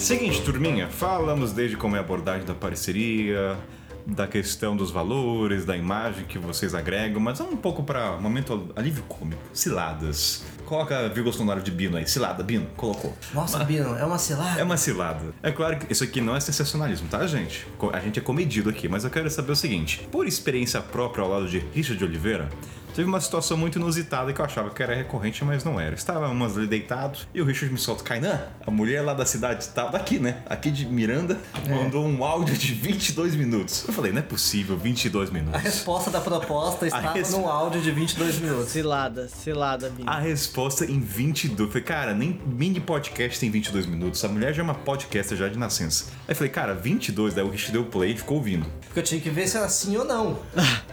Tava no meio dos 22. Só tinha duas opções de resposta, sim e não. É, eu arrastei pra frente pra ver como é que é, mas ficava sem pé nem cabeça. Aí eu vi Nossa. que a construção dela foi feita A pra narrativa- do começo ao fim. Narrativa, faltou um storytelling, mas assim, não deu 5 minutos. Eu, lembrando pros ouvintes, eu não faço parceria, me cansou. Aí eu falei, cara, se eu tô cansado, o Richard então tá. Nossa, cara. Tudo que eu precisava. Era, Era um assim, áudio de 20 minutos. Alguém já recebeu um áudio de 20 minutos na vida, desde o surgimento do WhatsApp? Não. Só- Assim. o único áudio de 20 minutos que eu recebi foi de Pat Pix. Mas não era parceria. Não. Só que, a, só que em defesa da Paty, a Paty faz fragmentado. É. Ela manda quatro, ela manda um quatro, ela Quatro manda um de cinco. 30 minutos cada um, né? É, então, fragmentado de 3 horas. Ou, né? se- É uma ou seja, trilogia, o- Anéis. os ouvintes estão conhecendo os bastidores de Paty, gente. A Paty manda áudio. Ela já, no Instagram também não é surpresa pra ninguém, né? Então, Paty tem essa fama. Mas você tá ligado que eu escutei os 22 minutos. Você escutou mesmo? Aí, é, mas ela não fala. E no final, dos era 22 sim ou não? Ela não falou. Ai, não acredito. Ela não falou. Desabafou. Ela, ela só falou assim: resumir o que eu, o que eu lembro. Ah, eu comecei a trabalhar com turismo há não sei quantos anos, eu sou pioneira. Ficou falando dela, mano. Ela- Tipo, eu, lembro, ela ficou- eu, eu lembro que ela falava ela- assim: eu recebo muita influência. É, ela- ela ficou se vendendo pra mim, sendo que a proposta já tava lá. Assim, Eu já tô convencido, eu tô tentando vir pra cá. Você não precisa se convencer, a gente já tá na. A gente só precisa de um sim ou não. E aí, mano, virou uma conversa sem pé nem Ou cabeça. seja, o que, que a gente aprende pros ouvintes? Não é porque você conseguiu que você quer ir. Pode ser muito de É. ideia depois do Tem isso. Cara, e tipo, ela começou a mandar mais áudios, mano. Áudios de 6, áudios de 4 minutos. E ela confirmou. Em um desses, dessa bagunça de áudio, ela falou que queria. Só que eu falei, Tô com "Kainan, medo." não quero ir. Vai sugar você. Aí, aí tem um ponto até do profissionalismo. Você já. Cara, assim, eu consegui entender. Eu sou, eu sou novo no, no recinto, mas já deu pra sentir que aquela mulher ia sugar nossas energias. É, eu falei assim, ó, ela é o tipo de pessoa que tá. O interesse é tão grande que a gente não vai ter respiro. Porque é o oposto. Tipo, ela tá tão interessada que ela vai querer. Ela, ela já tava falando de colocar a gente pra fazer. Todos os tours possíveis. Eu tenho, eu tenho contato no Pantanal, eu tenho É, tudo. E não é o que a gente tava interessado. A gente queria aquela proposta ali e a gente quer viajar do nosso jeito, entende? Porque o que ela vende aqui no Mato Grosso do Sul é uma pegada mais de excursão. E ela queria colocar a gente nas excursões do Pantanal, pra ficar alimentando jacaré com carne. E eu falei, mano, não, não é o que a gente tá procurando, entendeu? Too much. Mas agora, pra vocês, assim, quando vocês recebem, quando vocês fazem a primeira abordagem, vocês já conseguem sentir na resposta algumas características de que vai ser uma boa parceria? Se ele fala. Porque eu vi que tem pessoas que vão direto ao ponto, não obrigado. Isso é ótimo, né? A pessoa já. E até vou juntar uma segunda pergunta, até pros ouvintes terem uma noção desse mundo das parcerias. Quantos nãos pra conseguir um sim? Ah, Tá muito bom quando chega um não ou um sim, né? Verdade, tem isso também. Muitas vezes nunca chega nem a uma Não, não resposta. resposta. Não, mas bem que eu, eu, eu, é, eu, eu comecei fazendo quando o canal era pequeno, tudo era pequeno, eu, eu não sabia lidar bem com os meus equipamentos. Hoje em dia eu tenho uma. Mas é sensitivo ou é uma coisa prática que você consegue ver nas mensagens? Não, cara, eu, eu, eu falo assim que hoje em dia é, é 60% de chance de eu conseguir a parceria. É uma. Porque eu já, eu já vou num lugar onde eu, eu consigo, entendeu? Eu não vou ficar. Eu não saio dando chute. Não, não, não, não, mas o Richard, aqui, assim, a questão não é nem você conseguir, mas é quando você sabe que não vai ser legal. Ah, tá. Alguma cara, por exemplo, a Carla falou, ah, vou te ajudar. Tipo, ela tá te dando Ah, uma tá, eu estou, estou, assim, o ser humano precisa comer e dormir. Estou te dando uma cama já, estou cumprindo É, uma. se falou, te, ah, vou te ajudar. É, É, não, é um, é um perigoso, péssimo né? sinal. Ou então, assim, quando fala, ah, é, meu filho tem uma ideia melhor. tipo, se escuta minha mulher, minha esposa, ela tem uma ideia boa também. Aí fala, hum, Ou então quando ele fala assim, ó, muito interessante a sua proposta, mas, Mas- o que eu preciso é. Aí vai vir uma lista de. Aquele cara precisa de uma agência pra fazer pra ele. e aí, tipo, você, não, meu É filho, eu não vou- recorrente isso? Deixa eu te falar, quando eu fui tentar. Olha, olha essa. Eu tava tentando. Quando eu cruzei o estreito de Darien, Panamá, Colômbia, geralmente eh, eu não podia fazer na minha expedição porque eu, ti- eu me coloquei a regra de nunca fazer nenhum trecho de avião até o México. Então eu tinha que passar de barco. A primeira opção é um veleiro que custa 500 dólares. E a Gabi tinha conseguido uma parceria. Aí eu falei, bom, a Gabi conseguiu, eu posso conseguir também. Aí fui conversar com o pessoal, fiz uma reunião. Você sabe o que ele me pediu? Uma bagatela de 250 fotos editadas. Editadas? Editadas. Só pra falar pro ouvinte, isso é coisa pra caralho, tá editada, tá? Porque não, porque o ouvinte não- às vezes não tem parâmetros. Às vezes, ah, o que, que é 200? é muito. Não, a parte do conteúdo que eu já tinha oferecido pra ele, de vídeo comercial e tal. E era 500, era, era um passeio, um passeio, né? Era uma travessia que custa 500 dólares. 250 fotos editadas, eu pagava até essas aqui. Não, acho que não paga. Não paga. Primeiro, mano, você já sentou a bunda pra editar 10 fotos? Não, desculpa, mas eu acho que. Então. Assim, o que eu sei das pessoas. Não, peraí. Já aceitou a bunda pra editar uma foto? Tempo demora? Demora. Demora. Mano, 200. Eu, eu, até ri na cara do cara. Falei, meu amigo, eu vou pagar o barqueiro ali. E aí eu fui. Foi uma, mas foi melhor, que foi a melhor coisa que aconteceu, porque eu fiz uma aventura que pra mim foi não muito cons- emblemática. Mas você né? não conseguiu re- renegociar? Não é comum nesse cenário de parceria fazer uma contraproposta? Cara, eu não queria fazer nem 20 fotos. Entendi, já, já, já tava derrotado já, você não queria É, nem. tá. meu, meu foco era vídeo. Entendi. E ele queria foto. Eu sei que eu, cara, Pra me fazer uma foto, eu demoro 20, tipo assim, fazer uma foto bem feita, que eu gosto, que eu gosto, vai demorar 20 minutos. Pra fazer um vídeo é bem mais rápido. Então. Ou não. seja, é recorrente então a galera pedir coisas absurdamente fora do comum. Tipo, me dá 100 takes de Instagram, é comum isso. Cara, a galera é folgada mesmo. isso. Isso E aí, acontece. Ou ela não entender também, tipo assim, e te dar o, o parâmetro sem nada a ver com o que você faz. Tipo assim, ah, eu quero isso aqui. Aí manda um exemplo, assim, de uma coisa nada a ver. Aí fala assim, você sabe o que que eu faço? tipo assim, Você já, você conhece meu trabalho? Eu dou uma pergunta pra vocês. Já pediram pra vocês resolverem algum problema do Booking, do TripAdvisor, Nossa, ou do muito. Hostel World, alguma coisa assim? Aham. Que é... normal, e- Aí, ó, tá vendo? Eu não sabia, não sei, eu tô Não, é muito aprendendo. louco, é. muito louco. Nossa, Mas muito. como assim? Você chega lá, pessoal, eu tenho... mas que tipo de problema? É só pra qualquer entender. problema relacionado à É. internet que a Ah, geração tipo do dela booking não da consegue. mulher que fica reclamando. É. Ah, olha, segundo hospedagem eu presenciei isso, agora eu entendi, tá? Ficou reclamando. É, só que essa não pediu pra resolver. Porque não tinha como, porque É. tava à mercê do booking. Mas tem gente que é. Se for alguma coisa técnica, tem muita gente que é mais antiga, assim, que vê, ó, esse jovem aí sabe usar Esse jovem exalando feromônios é, consegue resolver Aí, tecnologia. aí, aí começa. Então, eu, eu precisava de um cadastro no Booking que eu não consigo. Você consegue fazer pra mim? Aí vocês colocam isso também na precificação?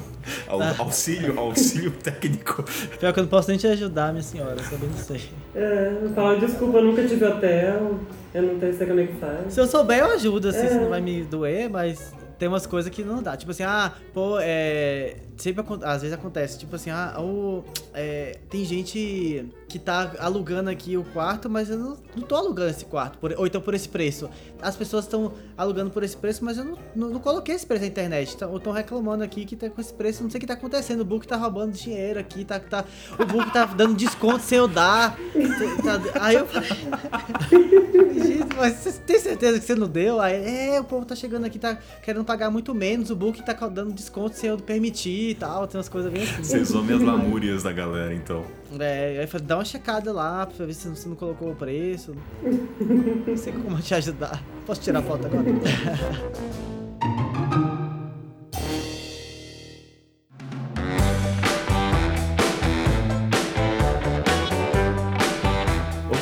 estavam falando na pré-pauta que muda muito o cenário dessas parcerias no Brasil e no exterior. É, muda pro lado positivo, tem mais frufru, tipo, mais. quer mostrar mais pra você, já que eles, estão eles querem transmitir a imagem do país lá fora. Como é que é a mudança desse cenário quando é no exterior e a parceria no Brasil? Como eu comentei antes, pra mim as coisas acontecem muito mais naturalmente quando eu tô aqui no Brasil. Porque aqui, bem ou mal, o blog já tem muito tempo, já é mais conhecido. É diferente de eu chegar, sei lá, lá na França, né? Quem sou eu na fila do pão? Tipo, aqui eu ainda tô na fila do pão que dirá lá, tá ligado? Então, assim, é muito diferente. Aqui acontece mais naturalmente de, de vir, vir convites, né? E aí a pessoa já conhece seu trabalho e tal. Lá fora, muito mais uma coisa, pra mim, que, que- do que eu sinto, é muito mais uma coisa de que eu preciso me apresentar, fazer aquele. Aqui as pessoas nem. Muita gente nem pede uma Media Kit. É, pra quem não sabe o que é o Media Kit, o Media Kit é um documento que a gente faz uma apresentação rápida do nosso trabalho, nossos números de engajamento ali, de audiência e tal, é, do blog, né? YouTube, Instagram, se tiver Facebook. E aqui muita gente nem pede, assim, nem pergunta os números, é, é pelo teu nome mesmo. Eu, eu sinto muito isso aqui. Lá fora não, lá fora um media kit, eu sou isso, eu sou aquilo e tal. Porém, eu também, dependendo, claro, dos países para onde você vai, eu sinto também que existe uma valorização, valorização muito massa lá fora do, do produtor de conteúdo. Em alguns países está muito mais desenvolvido, né? Já tem país que vai estar muito mais aberto a te pagar, por exemplo, para você ir fazer alguma coisa, enquanto aqui no Brasil ainda está no muito ainda na questão do ajudar, né, e tal. Claro que existem exceções, exceções, mas lá fora, em alguns países, lá fora né, são 190 igual países, mas tipo, vou, vou colocar ali, Estados Unidos, alguns países da Europa, uma Austrália, uma Nova Zelândia da vida e tal, já tem muita gente trabalhando realmente pra profissão, ganhando dinheiro com isso. Então quando você vai para lá para oferecer alguma coisa, tem uma chance grande de você ser pago e tudo mais. Aqui eu ainda vejo esse mercado um pouco, entre aspas, prostituído muito na base da permuta, a, é, o rolê né, do só quer viajar de graça mesmo, e acaba sendo quando a pessoa né, combina com você e não entrega o resultado, ela realmente viajou de graça. Então, Não sei se ficou muito confuso, mas né, de vários pontos de vista, assim, é mais ou menos como eu vejo o mercado. Só fazer um adendo nessa fala da Kali, tudo que a gente já falou, que nunca tinha cogitado isso. Eu não sabia que no Brasil era tão caro para viajar com acomodação. Então eu entendo agora, assim, tenho mais empatia de entender por que, que muitos viajantes fazem essa permuta, né, parceria para reduzir. Muito Porque é muito caro no Brasil, É um principalmente peso enorme a hospedagem, né? Pra quem viaja muito, a hospedagem é um peso enorme. Até transporte, ônibus. É, Muito caro é. viajar de ônibus no Brasil. Quando a gente compara com, com a América Latina. E as distâncias são muito grandes também. né? É, acho que na, na América Latina, vou falar das parcerias fora, cara, o que fazia muita diferença é língua. Porque você, part, você participa de reunião, cara. Ah, você fala falar o espanhol? É, cara. Porque, Ah. por exemplo, quando eu comecei a fazer, eu, eu não sabia falar espanhol. Muitas das reuniões eu fazia em inglês. Que eu precisava de sentar pro cara e mostrar pra ele como que eu podia ajudar o rosto dele em outra língua. Hum. No Brasil você não passa por isso, mas quando é fora. E e é uma conversa de negócio, não é uma conversa de beabá. Então você tem que ter um, um conhecimento mais profundo da língua para fazer, fazer uma parceria mais sólida. Por exemplo, eu tive uma reunião com a rede de hostels Massaia, na Colômbia. E eu conheci o gerente da regional lá, que tinha oito hostels, sei lá, sete, não lembro. Então, por exemplo, eu, essa reunião eu fiz em espanhol com ele. Ele vai falar português comigo. Mas uma vez que eu faço a, a parceria com ele, eu já consigo hospedagem em oito, oito hostels da rede. A gente já faz uma campanha que durante a minha passagem na Colômbia eu vou estar usando os rostos da Maasai, entendeu? Você cria produtos. E para você fazer uma coisa bem feita, mano, conhecimento da língua é fundamental. Fazer parceria sem saber falar a língua local, olha, vai ter que suar. Porque eu, por exemplo, quando eu não sabia falar espanhol, eu tinha que falar inglês. Eu não, falo, eu não ficava arranhando portunhol, entendeu? Eu acho que tem gente que pode conseguir, tá tudo bem.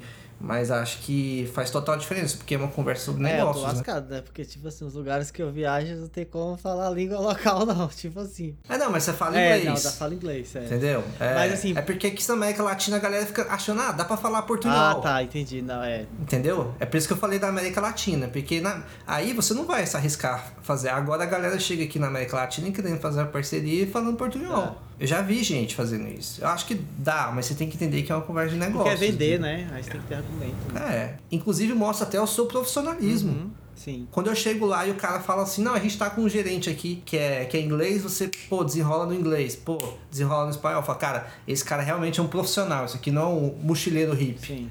Porque a gente chega de mochilão, a tendência dele é tratar a gente como hippie. Começa por aí. É. Eu acho que se você tá fazendo. Se você tem um blog de luxo, você não passa por isso. Mas a gente que, que tá de mochilão, a gente. é, a tendência deles é achar que a gente não é tão profissional. E aí você tem que mostrar isso de outras formas, né? Tem uma coisa que eu ainda tenho. Não sei se é uma dificuldade, mas eu não sei se também é uma coisa que eu ainda não me dediquei muito. Mas assim, por exemplo, quando eu tô fora, eu faço muito mais permuta do que parceria paga. Então, por exemplo, eu só eu faço parceria paga mais quando é uma coisa muito específica. Tipo assim, eu tenho um projeto em mente e eu preciso desse fulano aqui, dessa empresa pra viabilizar isso. Aí eu consigo chegar lá, porque tem tudo muito claro na minha cabeça, porque eu não sou uma pessoa muito organizada. Tipo assim, se eu tivesse um secretário, um agente, talvez eu teria deslanchado muito mais, sabe? sou muito artista, pô. Eu preciso de alguém que tenha uma, um- uma mente de dinheiro. Aí, porque. Mas assim, quando eu tô com um projeto na minha cabeça, que eu tô muito fissurado naquilo, aí eu consigo vender aquilo. Eu tenho a segurança pra chegar, olha, eu quero tanto, você vai me dar esse tanto. Aí o cara não consegue me dizer não. Ele me dá o tanto que eu quero. Mas geralmente, quando é, um, é só o conteúdo ou faz parte do meu roteiro, então o que acontece muito é, é, é a troca. E aí, é, no exterior, é- os países que eu viajo é, é muito bom pra mim, assim, não sei se é uma sorte minha, mas assim, os- o, o Oriente Médio, eles são muito o, o, o Instagram é status, entendeu? Então, tipo assim, eles se importam muito com o Instagram. Eles são fissurados no Instagram. E, e, e imagem e números. E, e eu falo números, não precisa nem ser muito expressivo. Você passou de mil, você já é. Pra eles você já é muito famoso. Então, se você tem, sei lá, mais de 20 e tantos mil, 30 mil, mais de 30 mil, né, como eu tenho, então, tipo assim, uau, cara, por favor, vem aqui no meu, É, no meu o que a restaurante. gente falou, né? O olha o tamanho do Brasil, É. né? É uma questão de perspectiva. É, é perspectiva. 50 mil Instagram na China é, é nano Instagram. A O meta é 100 mil Instagram. na China, ele, ele- Olha, acabou de abrir a conta. Tá só o Nano brother dele ali. Nano influencer, ameba. É. Mas aí, aí funciona assim pra mim. Então, tipo, a maior parte da. Engra... E, e engraçado que quando eu comecei. Porque, por exemplo, eu tinha um blog, aí aconteceu uma coisa que meu, meu blog foi hackeado, e aí eu apagaram todo o meu conteúdo, deu uma desanimada, etc. E aí eu fiquei um tempão quase cinco anos longe das redes, né? E aí eu quando decidi viajar de novo em 2017, aí eu voltei com o Instagram tal, criei o blog, de, voltei com o blog, mas não atualizei tanto. Mas assim, aí é, eu, eu é como se fosse outra estaca zero, porque de novo tudo que eu comecei de parceria foi, acho foi, foi, foi chegou até mim. Então, por exemplo, tem uma ferramenta, eu comentei com o Kaidan, que uma ferramenta que é para mim foi muito útil na, na, na, minha viagem na época, que hoje não tem mais, que é a localização do Instagram, assim. Tipo assim, é que antes, quando você marcava nos stories ou no é, a, a localização, então ia, existiam stories daquela localização. Então, tipo assim, eu tô, sei lá, em Chef Chauen, aí eu conseguia ver todos os stories de Chef Chauen. E isso é legal, porque a galera desse lado, não sei como é que é, assim, na, na, América Latina, mas a galera ali da Ásia, Oriente Médio, eles, como eu falei, eles consomem muito o Instagram e é, é um status. Então, eles ficam ali o tempo inteiro olhando tudo que tá na hashtag que, da cidade, por exemplo, tal, os comerciantes. Então as pessoas me achavam, então via um brasileiro, via um cara legal, ou via uma foto, porque a, a minha foto tem um alcance maior do que a das pessoas normais, né? Então eu tô numa cidade ali que não é uma cidade tão turística. É, então quem posta é a galera ali, os, os, os, adolescentes, os jovens, a galera tira uma selfie e tal. Então, aí vem uma foto super produzida ali que aparece nas hashtags. Aí as pessoas já entraram em contato comigo. Ô, oh, bem-vindo! Você já tem a hospitalidade do, do árabe, né? Do, do persa tal, do turco. Então, ah, você tá aqui na minha cidade, que legal, você quer vir conhecer tal. Aí eu eu vi uma oportunidade, tipo assim, ah, sim estou, ou então não estou, mas quero ir. Vamos fazer. Aí eu fazia essa, eu fechava a parceria desse sentido. É, aí dependendo, aí eu analiso. Aí eu sou, eu sou, aí eu sou mais flexível. Então, por exemplo, dependendo da rede que me procura, eu faço a, a proposta, conta a proposta, tipo, você me paga, ou eu só faço a troca. Então, por exemplo, é uma hospedagem familiar. Esse cara, o tempo que eu vou gastar explicando para esse cara que é o meu trabalho, que eu e, e, filosofando e você precisa me pagar, senão o mercado vai sujar. Então não vai valer a pena. Então eu só vou lá e faço a troca. Então eu tiro fotos para ele. A, a, acontece aquilo que a gente conversou antes, às vezes, que é tão. Eu tô, sou tão bem recebido e, a, e às vezes os erros daquela pessoa, os erros me incomodam tanto que acaba ajudando mais. Então, por exemplo, eu, é eu vejo, eu enxergo um potencial muito grande naquela pousada, por exemplo, mas ele, é, ele não sabe, e ele não tem um Instagram legal, ele não tem fotos boas, ele não consegue mostrar pro mundo o que que tá acontecendo, o lugar maravilhoso que ele mora. aí eu pego e, e ah, me dá seu Instagram aí uma semana e aí mudo tudo, dou uma aula para ele, consultoria, porque eu, eu senti esse, eu senti isso, que eu precisava fazer isso por ele. E o, universo me devolve de outra forma. Agora, por exemplo, ah, uma rede maior, ou então uma agência de turismo, que aconteceu bastante no Marrocos, me procurou. Tipo assim, Marrocos para criador de conteúdo é maravilhoso, gente. Sério, é assim, chove, chove gente, igual o Irã. Chove, chove, chove, chove, chove, propostas. E aí algumas eram assim nesse sentido, né? Então, tipo, agência eu vi que era uma agência de, de viagem. Então, aí eu entrava no Instagram da pessoa, eu via que já tinha trabalhado com alguns influencers, tem, tem pacotes de não sei o que e tal. Aí eu já, já me sinto do direito, digamos assim, de chegar e falar, ó, é, ah, posso ir sim e tal. Aí é tanto.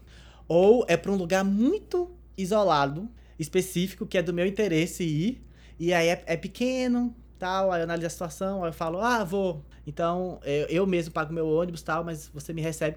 Quando eu chegar aí, eu só tô por sua conta, sou seu filho, você cuida de mim. Aí, então, aí eu acho que tu, eu, né, minha experiência é que fora eu sou muito mais assim, ainda. Parece amador, mas eu prefiro dizer flexível, assim. Eu sou muito mais assim, analisa a situação, analisa o contexto. Cada, cada caso é um cada caso. caso é um caso. Porque eu acho que aí, nesse sentido, o Brasil, ele é mais profissional. Assim, não que seja profissional, porque tem esses erros que a Carla falou. Mas assim, as pessoas são conscientes, elas podem se fazer de boba, mas elas sabem que elas sabem, elas têm o conhecimento, elas não são ignorantes, elas podem se fazer de, mas não são. E lá não, eu acho que lá ainda tá correndo tal, então eu, eu aproveito as oportunidades. Então, eu tenho uma oportunidade ali de fazer uma troca, eu faço, que vai ser benéfica para mim. Aí se eu ver que tem um potencial daquele lugar ser bom, aí eu vou além. Porque às vezes é por pura bondade mesmo, E às vezes é, eu sei que ali pode voltar pra mim, entendeu? Então, aconteceu já, por exemplo, na Geórgia quando eu fui a primeira vez, eu fiquei num hostel que era. Eu, eu procurei na época o hostel mais barato. Coloquei lá, o hostel mais barato no Google. E aí achei esse hostel que era novo. Aí fui pra esse hostel. Era, um, um, um egípcio era o dono.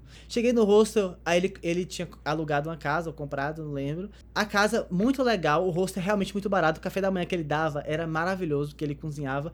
E tinha uma vibe boa de casa mesmo, porque eles, assim, eles são muito tipo, de amizade, de família, né? Então sempre tinha outros amigos dele que vinham para lá, eles cozinhavam, e aí eles davam comida para quem tava hospedado lá tal. Eu falei, caraca, velho, tipo assim. E aí, por, por dias, eu fiquei sozinho nesse rosto. Eu falei, como é que ninguém vem aqui? Esse rosto é de graça.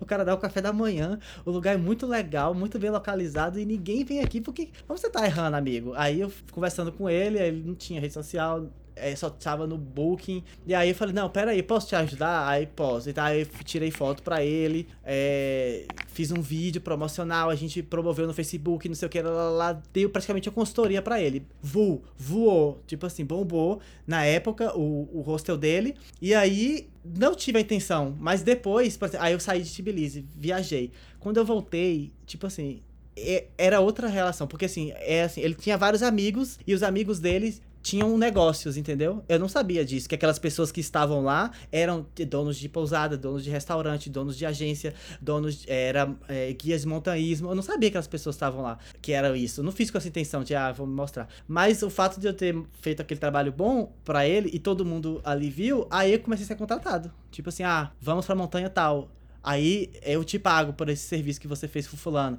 Ah, não sei o que, entendeu? Então eh, tem muito desse feeling, então, de, de você. Foi o que você falou, faça bem feito, né? Não interessa faça a situação, feito, né? É. É. Aí eu acho que o papo do, do, do, do mercado, eu acho que é mais válido pro Brasil.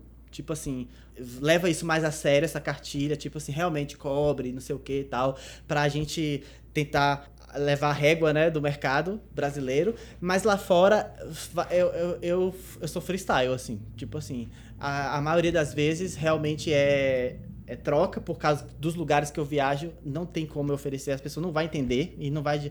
Não, eu não tenho tempo para ficar explicando, então eu ganho muito mais só trocando, fazendo a troca mesmo da, eu fico no, no, lugar e você me deixa ficar aqui, eu faço trabalho, e aí eu vou além se eu ver que tem um potencial ali. Ou o potencial da pessoa, tipo, fazendo bem para ela, ou um potencial para mim no futuro, a médio prazo. Aí eu faço. Duas, duas bases que você tem que ter é permuta, não paga conta e. Esqueci outra. Nossa, eu tava total na minha cabeça, eu esqueci. Essa, nossa, perdi a frase de efeito, cara. Vou deixar gravado aí, mostrar a idade chegando. Não, é. Meu Deus. A permuta, vai, vou te ajudar, vai, vai, deixa aí, vai, permuta, permuta e... Não, paga... não, a permuta não paga conta. Então, beleza. Se você. Você tem que ter uma fonte de renda, entendeu? A permuta não bota dinheiro na mesa. Mas eu acho que esqueci, esqueci completamente. Eu baixo uma trilha triste agora pra você? Por favor. Então, baixou uma trilha triste. Que era, uma, era muito efeito, mas tudo Põe bem. a música que ele colocou lá no comercial da mulher lá. Vou colocar a música do Pantanal e vamos falar agora do outro lado da moeda. Então desce a trilha. Ô, mas deixa eu fazer uma pergunta pra vocês. O que aconteceu uma vez comigo foi inacreditável. Algum... Volta a trilha. Alguma vez cobraram para você fazer conteúdo em uma pousada? Como assim? Você tem que pagar pra fazer o conteúdo ainda? Nossa. Além de você fazer. Que? Como assim? É Belize. Tá aí o motivo por que eu não fui pra Belize. Como assim? Eu tinha que pagar para trabalhar? É isso? Vou, vou te dar o contexto. Estava eu viajando pela Guatemala e eu estava prestes a chegar no México já. Quase dois anos de estrada, paciência, já tava aqui, já tava, vamos dizer assim, já tava com a cabeça voltando para casa. Eu falei, cara, não tava afim de ir em Belize porque Belize é, é uma outra colonização, tem muita gente que nem considera Belize parte da América Latina, né? Porque é uma colonização inglesa. As coisas são diferentes lá. Mandei uma proposta para um hostel em Caio Calker, que é um lugar turístico lá. Hum. Aí tô conversando com o cara, sobre, mandei a proposta para ele, ele falou: "Então, se você quiser vir para cá para filmar os meus espaços e lucrar em cima de mim, eu preciso que você me pague". Aí eu: "Que conversa sem pé nem cabeça é essa? O cara se valoriza a um nível é. muito extremo. Aí ele, aí ele falou, aí ele falou assim: "Não, porque você vai usar as minhas imagens para você gravar o seu vlog, certo?" Aí eu: "Certo". Ele, o YouTube te paga a conta, né? errado ele não tá. Falei, certo. aí ele, então, eu preciso que você me pague e tal. Falei- aí eu falei pra ele, eu ganho, naquela época, tipo, eu tinha, sei lá, 20 mil inscritos. Eu falei assim, eu ganho é, 80 dólares por mês. do YouTube. Você quer que eu te pague pra filmar o seu rosto? A gente tá num papo muito doido. Aí a gente falou, eu acho que isso aqui. Aí chegou uma hora que ficou muito um cabo de guerra, assim. Eu falei, mano, acho que isso aqui eu não vou pra ele. E tanto que eu, eu peguei tanto bode, eu peguei bode do país inteiro. Eu pulei Belize.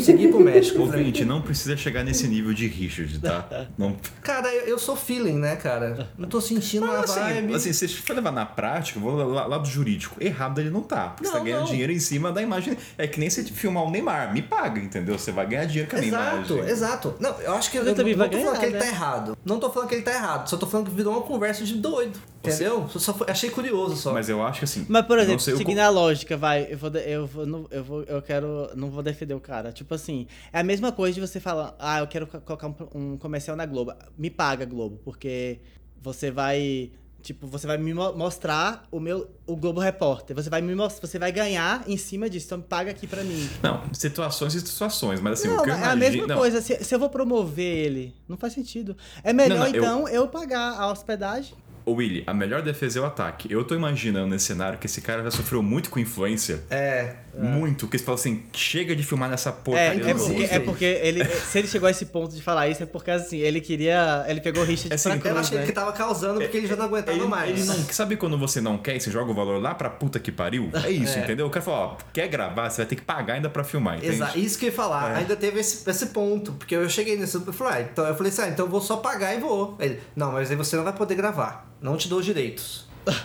Ah, Jogou Nossa, essa. esse cara, coitado, deve ter sofrido. É um, oh, deixa eu contar pra você. Isso é um hostelzinho com a cadeira de fio na porta, tá, gente? Não é um resort em Tulum, não. Meu É, Deus, que doideira. É, mano, eu entendo ele, mas o que eu senti é, eu falei, mano, que sentiu ódio no coração, é isso. eu não, eu não tinha nem paciência pra ter ódio, Kainan. Eu só, eu só falei assim, eu só não quero me desgastar. Ou seja, ouvinte, você que planeja entrar nesse mundo de parceria, isso aqui é um bom começo, né? Ouça esse programa, porque eu acho que a gente vai mais desmotivar, mas a Carla vai ter o bloco final da visão dela como recebendo influenciador. Vamos ver se ela vai motivar a gente. Vamos ver se o Willy consegue. Será que o Willy consegue a parceria nesse programa? Ó, Willy, esse é momento, é público isso aqui. Você tem que fazer a proposta agora, porque pra ela negar ao vivo é difícil, entende? Não, eu preciso esperar ela falar o, o que, que ela espera de um. De, de um Vamos jogar. né? Pra mim jogar Então, certo. ó, já que, já que esse bloco agora é Carla, vou... Se ela cobrar, se ela cobrar pra eu fazer imagens, né? Ah, eu já não sei se eu vou. Ah, vamos fazer, vamos fazer um Contextualiza contextualiza. Fazendo a pré-pauta, gente, a Carla, depois que eu me toquei nisso, a Carla tem uma empresa, pode até fazer o chamado depois, tá, Carla? O finalzinho da empresa chile- chilena, é, que ela leva pessoas pro Atacama. Corrija se eu estiver errado, tá, Carla? Pelo amor de Deus, tá? Vai que eu tô falando errado aqui. Tá certíssimo. Eu não tô mais na administração da empresa, mas, mas é, Mas, mas, mas você é a figura da empresa, não é mesmo? sim. Então, assim, Sim. a Carla, quando estava mais presente na parte administrativa, ela contou que ela contra, é, vinha influências e queria essa parceria. Daí a gente não se aprofundou até pra falar no programa. Tem o crive dela. E agora a gente vai saber qual que é. Será que vocês passam no crive da Carla? Vamos trazer uma situação? Fazer um joguinho? Momento joguinho. Eu já aqui. trabalhei lá. Não, não, tá. Eu já então, entreguei. Então, beleza. Você já fechou. O Willy não fez. Como é que o Willy abordaria a Carla? Olá, Carla. Eu sou o Willy. Vamos trabalhar juntos nessa? É, Ah, tem, tem muita coisa antes desse vamos trabalhar juntos, mas tudo bem. Ah, uma Willy, Willy, Willy, deixo pra você perguntar pra Carla como é que é o outro lado da moeda, que a Carla es- escolhendo e selecionando os influenciadores. Carla, se você fosse escolher um influenciador, primeiro você escolhe, tipo assim, ah, baixa temporada ou alta temporada, quero dar uma alavancada aqui nos pacotes de viagem pro Atacama. Você pensa primeiramente no influencer, hum, acho que o influencer vai ser legal trazer alguém. Dois, você fala, não, eu já sou influencer, eu vou lá. Três, propostas chegam pra você e aí você é, faz a seleção. E aí, se for a, a A3, é, o que, que você olha no influencer? Você olha o número, você olha se a pessoa tem a ver com a, com a, a visão, valores, Os e valores estão alinhados. da empresa. Cara, eu acho. Não sei se vamos ver se eu vou conseguir responder todas as perguntas. Mas assim, eu acho que partia muito de um ponto de como eu já trabalho nesse mercado há muitos anos, eu sei do poder que nós como influenciadores temos, desde o início uma coisa que eu valorizei muito dentro da empresa foi justamente trabalhar com outros influencers aqui do Brasil, brasileiros, né? E como eu já estou nesse meio há muitos anos, eu também tenho relação de amizade com muitos influencers, produtores de conteúdos e tudo mais. Então, assim, tinha. A coisa acontecia dos dois lados. Tanto é, eu fazendo convite para pessoas que eu conheço e que eu acredito no trabalho e que eu acho que tinha a ver com a filosofia da empresa, como muitos, muitos mesmo, gente. Assim, isso foi uma coisa que eu fiquei muito impressionada e que eu comecei a entender quando, de repente, uma empresa como essa aí que o Richard falou dá uma, dá uma resposta como ah, não, você paga então para vir. Porque começa a chegar muito pedido de parceria, assim, muito. E tanto de pedidos sérios, trabalhei com pessoas incríveis, como muita gente que só quer viajar de graça, é, que se deslumbra com aquilo ali e tudo mais. Então tinha que fazer ali um, uma peneira, né, digamos assim. É, dessa galera que chegava pra gente sempre pedindo a parceria, a primeira mensagem que manda já é muito. Eu, ali eu já conseguia meio que fazer uma interpretação, digamos, do que, que a pessoa realmente queria, né? Se ela queria só fazer uma viagem de graça ou se ela queria trabalhar junto, que é muito diferente uma coisa da outra. Carla, então, ali, como, ah. como, é que você percebia essa interpretação? Como é que era? Como é que era feita? Era num olá? Era no singular? Vou trabalhar? Como é que, como é que você percebia isso nas mensagens? Cara, tentando não generalizar, mas assim, uma pessoa que estava ali com a intenção realmente de, de trabalhar junto, de vamos, é, vamos, vamos crescer juntos, alguma coisa mais nesse sentido, a pessoa me enviava uma proposta, ou chegava perguntando, olha, vocês fazem parceria, com quem eu posso entrar em contato, eu tenho uma proposta, eu vou viajar não sei quando. E, e aí eu já falava, já via um, um profissionalismo naquele, digamos. Mas muitas vezes era muito assim, vocês, vocês fazem parceria de passeio, viajam no dia tal. Nossa, é um Ctrl-C ou Ctrl-V é isso. É, Se alguém pescar... É... Sai metralhado para todas as agências. É. é. Então, assim, ali, muita gente às vezes eu nem levava muito para frente. Primeiro que quando você, é, a gente também já consegue ter um olhar de... Em poucos minutos a gente faz um, um, uma análise ali de um perfil, se faz algum sentido o trabalho daquela pessoa ou não, né? É, isso acabava ficando muito comigo. Hoje em dia eu já não estou mais nessa área da empresa, mas acabava que eu, era eu que fazia. Então eu já entrava, pô, com dois, três minutos eu já descartava ou decidia se eu ia continuar conversando com a pessoa. Mas normalmente eu já jogava pro. Me manda uma proposta por e-mail, vamos continuar batendo papo e tal, não sei o quê. E aí tinha parceria de tudo quanto é jeito. Tanto, já fiz parcerias tanto né, de divulgação como parceria por foto, parceria, parceria por vídeo. É... Parceria por casa, no motorhome. Parceria por casa. por teto. Por teto. Deu uma, deu uma casa. Realmente. Casa, comida, roupa lavada. roupa lavada não tinha, mas tudo bem. Não tinha nem água. Roupa. Não tinha nem água, que eu nunca lavar Essa casa dava meio furada, hein? E como é que era o retorno, por exemplo? Você, ah, você tinha a noção que algumas pessoas têm um retorno a longo prazo, a, a criação, a percepção da marca de vocês? Você conseguia discernir isso? Ah, esse cara aqui vai me trazer mais cliques. Esse aqui eu sei que a venda não é tão forte, mas vai dar mais credibilidade. Tinha essa Sim. visão quando você trabalhava com os influencers? Olha, é...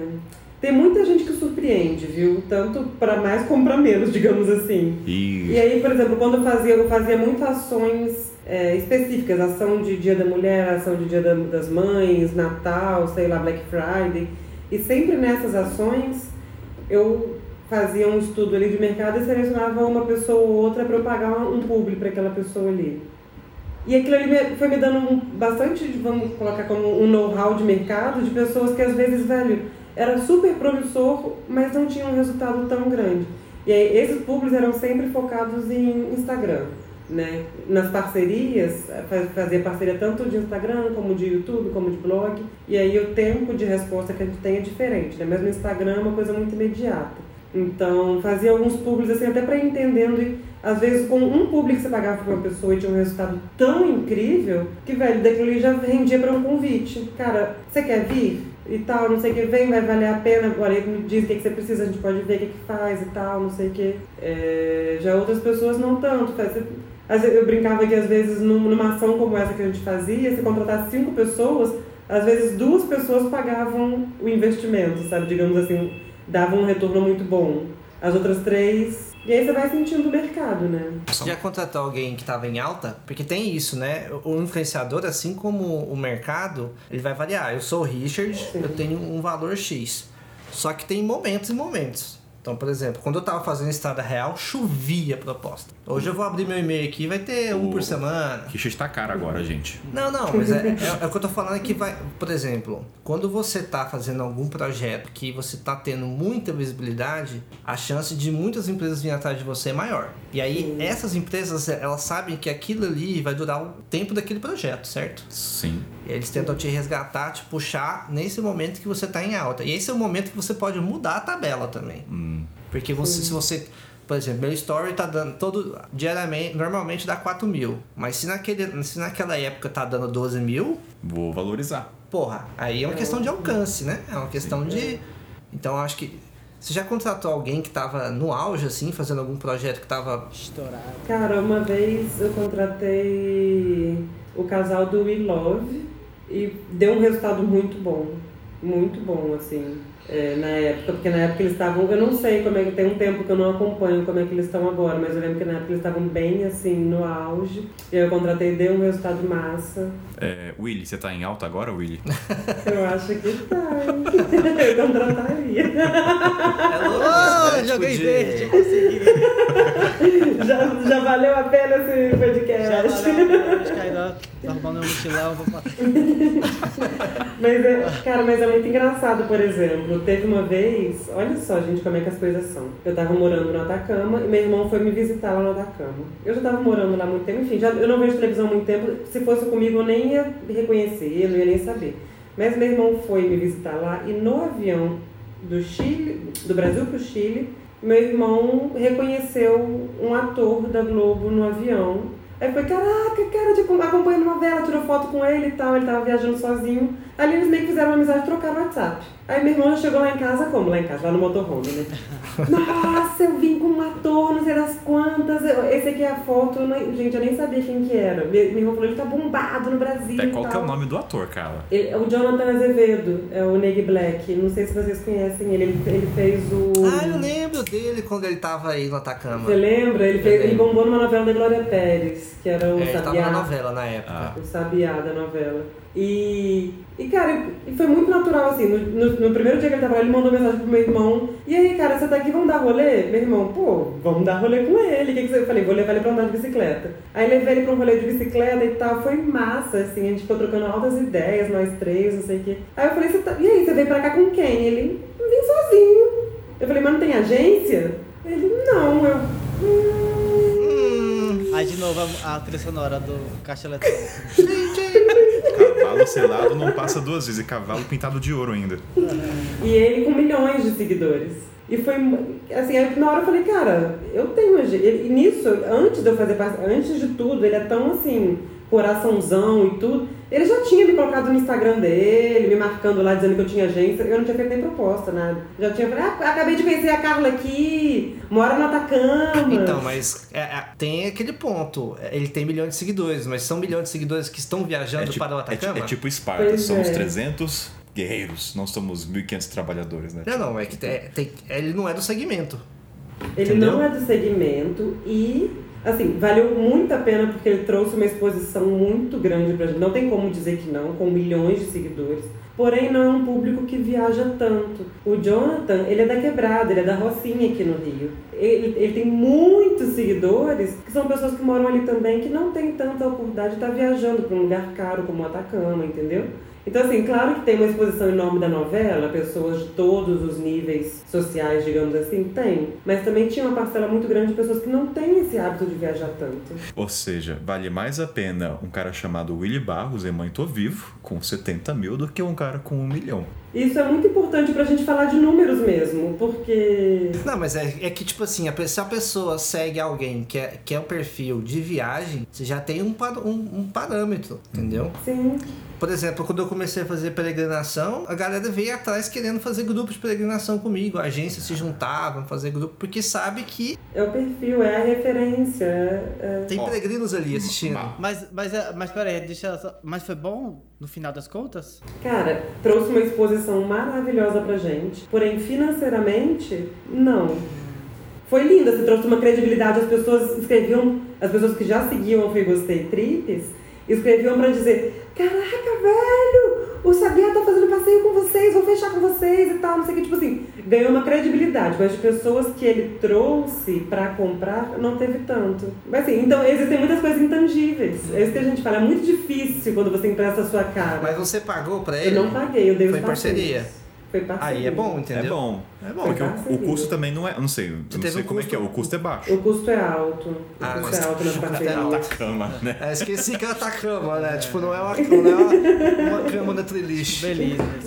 Mas sabe que, que Carla falando isso que eu pensei aqui agora, pensando assim, o Willy lá atrás pensando. Pensando assim, estrategicamente no caso do mercado. Você tem que saber o que que a sua empresa precisa, né? Tipo assim, o que, o que ela quer, onde você quer chegar e o que você precisa naquele momento. O que você precisa credibilizar, pô, eu sou. Minha, minha empresa tá estabilizada, tá legal, mas é. Ela não é a primeira opção. Eu sou a terceira opção. A pessoa só vem pra mim quando fulano não tem mais vaga, ciclano não tem. Então, o que que eu faço pra conseguir estabilizar, é, estabilizar não, posicionar a minha empresa na mente das pessoas. Às vezes o que ela precisa não é uma churra de, de clientes vindo, É. mas ela quer reposicionar a marca dela. Então vale a pena pegar um cara que não vai dar retorno financeiro no questão de Sim. book pra ela, mas vai dar isso aí que ela falou, é projeção, é credibilidade. É, aí é Então, o branding. É, o é bem é, pensou no Exato. Atacama, agora todo mundo vai pensar, não foi gostei contei, porque Jonathan Azevedo esteve A aqui. parte financeira já tá resolvida, né? Agora é Exatamente. só a Outra- construção da imagem. É, outra, outra Exatamente. questão que, que, que pode ser também é a questão do. Nessa mesma linha, é tipo assim, ah, eu não quero, eu quero sair da bolha. Então, aqui tem dois lados, né? Tem, tem a questão, eu quero sair da bolha, eu quero conseguir novos clientes, eu quero, eu quero mulheres, muitos homens vêm aqui, eu quero mulheres. Aí você pega uma pessoa que nada a ver com isso, tipo de maquiagem talvez, e vamos testar aqui. Aí você traz essa pessoa, aí de repente as meninas começam a vir. Aí tem o ponto dois que eu, enquanto ela tava falando, eu pensei. É, você, aí que acho que as pessoas talvez não pensem tanto a longo prazo, né? Se a pessoa não, não tem muito planejamento da sua empresa. Mas aí, é dois riscos. O preço vai valer a pena? Eu atrair essas pessoas pra cá, eu vou, eu vou querer esse tipo de gente aqui, que não é a galera aventureira, que não é a galera que, que, que gosta de viajar. É esse tipo de gente que ou vai me dar mais trabalho, tipo, vai trazer dinheiro, mas vai trazer mais trabalho. Aí o, o trabalho que eu vou ter não vai Sim. pagar o dinheiro que vai trazer. Porque, por exemplo, eu fico pensando, é, quando Ivete Sangalo foi, faz- fez o Vale do Pati. O Vale do Pati tornou conhecidíssimo, mas trouxe uma galera pra Chapada Diamantina que hoje eles reclamam, eles não querem mais esse galera lá. Porque, entendeu? E aí eles falaram, pô, velho, tipo assim, que droga. Aí é, o preço é muito alto, entendeu? O ganho é alto, mas o Sim. preço é alto. Então é uma coisa que a galera acho que não analisa, né? E aí você tem que ver a longo prazo se vale ou não a pena. Que ganho pode ter, né? Pode ter, às vezes, até as, as pessoas, quando fecham uma parceria muito grande dessa, às vezes não tem ideia que a parceria pode trazer um resultado tão bom que não tem nem estrutura para poder receber aquilo. Eu dou um exemplo de quando eu estava começando com a agência, eu recebi o Richard e a Gabi. Eles ficaram morando dentro do motorhome com a gente um mês e a gente fazendo divulgação, todo mundo junto, divulgando, divulgando. Aí, a gente já começou a contratar um, aí contrata outro, você lembra, Richard? Porque era, era uma Nossa, quantidade de trabalho. A gente não tinha estrutura para aquilo ali. Era uma loucura, assim. Chovia, chegando muita gente de todos os lados e a gente sem braço para dar conta, tá ligado? E às vezes acontece também. Tem um ponto que o Willy falou que assim, o ser humano por si só já é imediatista. Ele não pensa a longo prazo, em todas as esferas. E ganancioso também, né? Também. E aí até uma dúvida que eu tava jogando pra Carla que tava na parte administrativa. Porque quando você trabalha com Instagram, você mesmo falou, é, uma- é muito mais imediatista. Você tem um retorno tangível, você vê o clique, você vê o número de vendas. Mas à medida que o conteúdo, o produtor de conteúdo, as empresas já estão entendendo que não é só as vendas, vai também do intangível, da percepção da marca, como é que você mensura isso? Como é que você vai falar para um rosto, olha, eu não vou te dar vendas, mas a percepção, e você não consegue mensurar, esse é um desafio. Como é que Isso você difícil. como é que você olhava o influenciador e entendia que aquele ali não ia vender, mas que a percepção e você não consegue ter dados? Eu não tô nem falando porque eu sou podcaster, não, porque- mas ajuda, tá?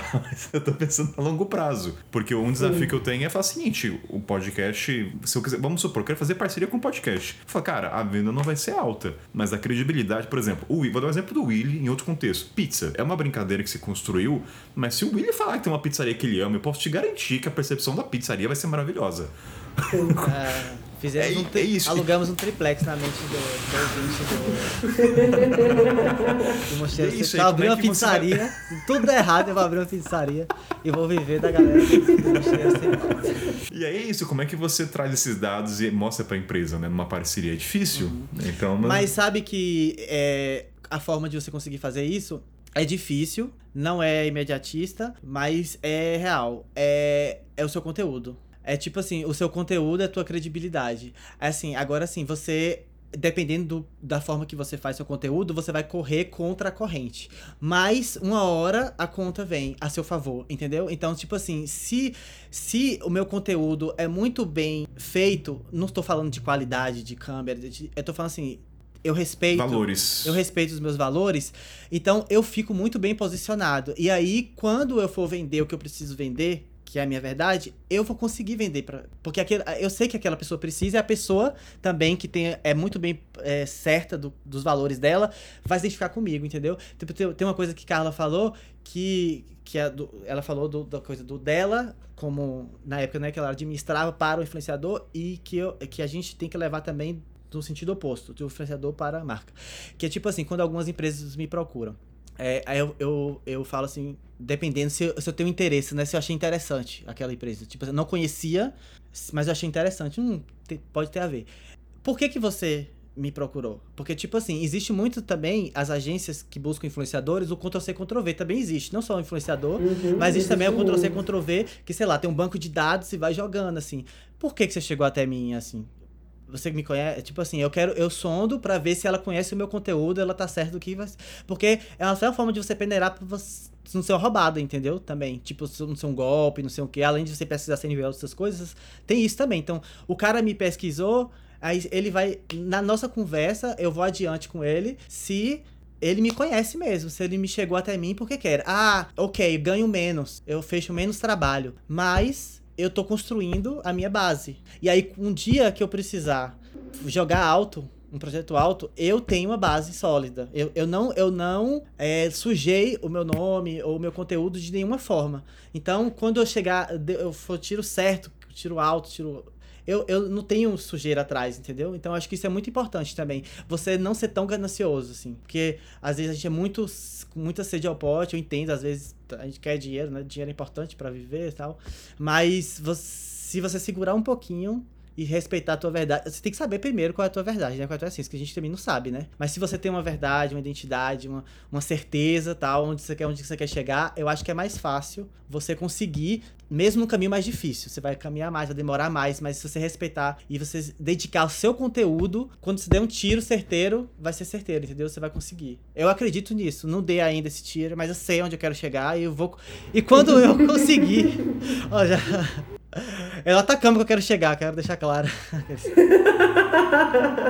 Mas eu, eu, não sei se eu, eu não sei se eu consegui ser entendido, sabe? Mas eu- é isso que eu queria dizer. Não sei se eu consegui ser entendido. Vocês me entenderam o que eu quero. Entendi o recado. Tamo junto. Eu sendo meu empregado, eu mando em mim. Agora, se eu quiser ir embora, o problema é esse. Eu tenho que pedir as contas a quem? A mim mesmo, que eu sou empregado, sou o patrão. Não, já que a gente tá pra contar as histórias do- dos perrengues, né? Eu tava fazendo uma parceria na Patagônia. Tava na cidade de Vila Angostura. E todo, muita gente que já conhece meu canal conhece essa história. Só que a galera não sabe que foi uma parceria.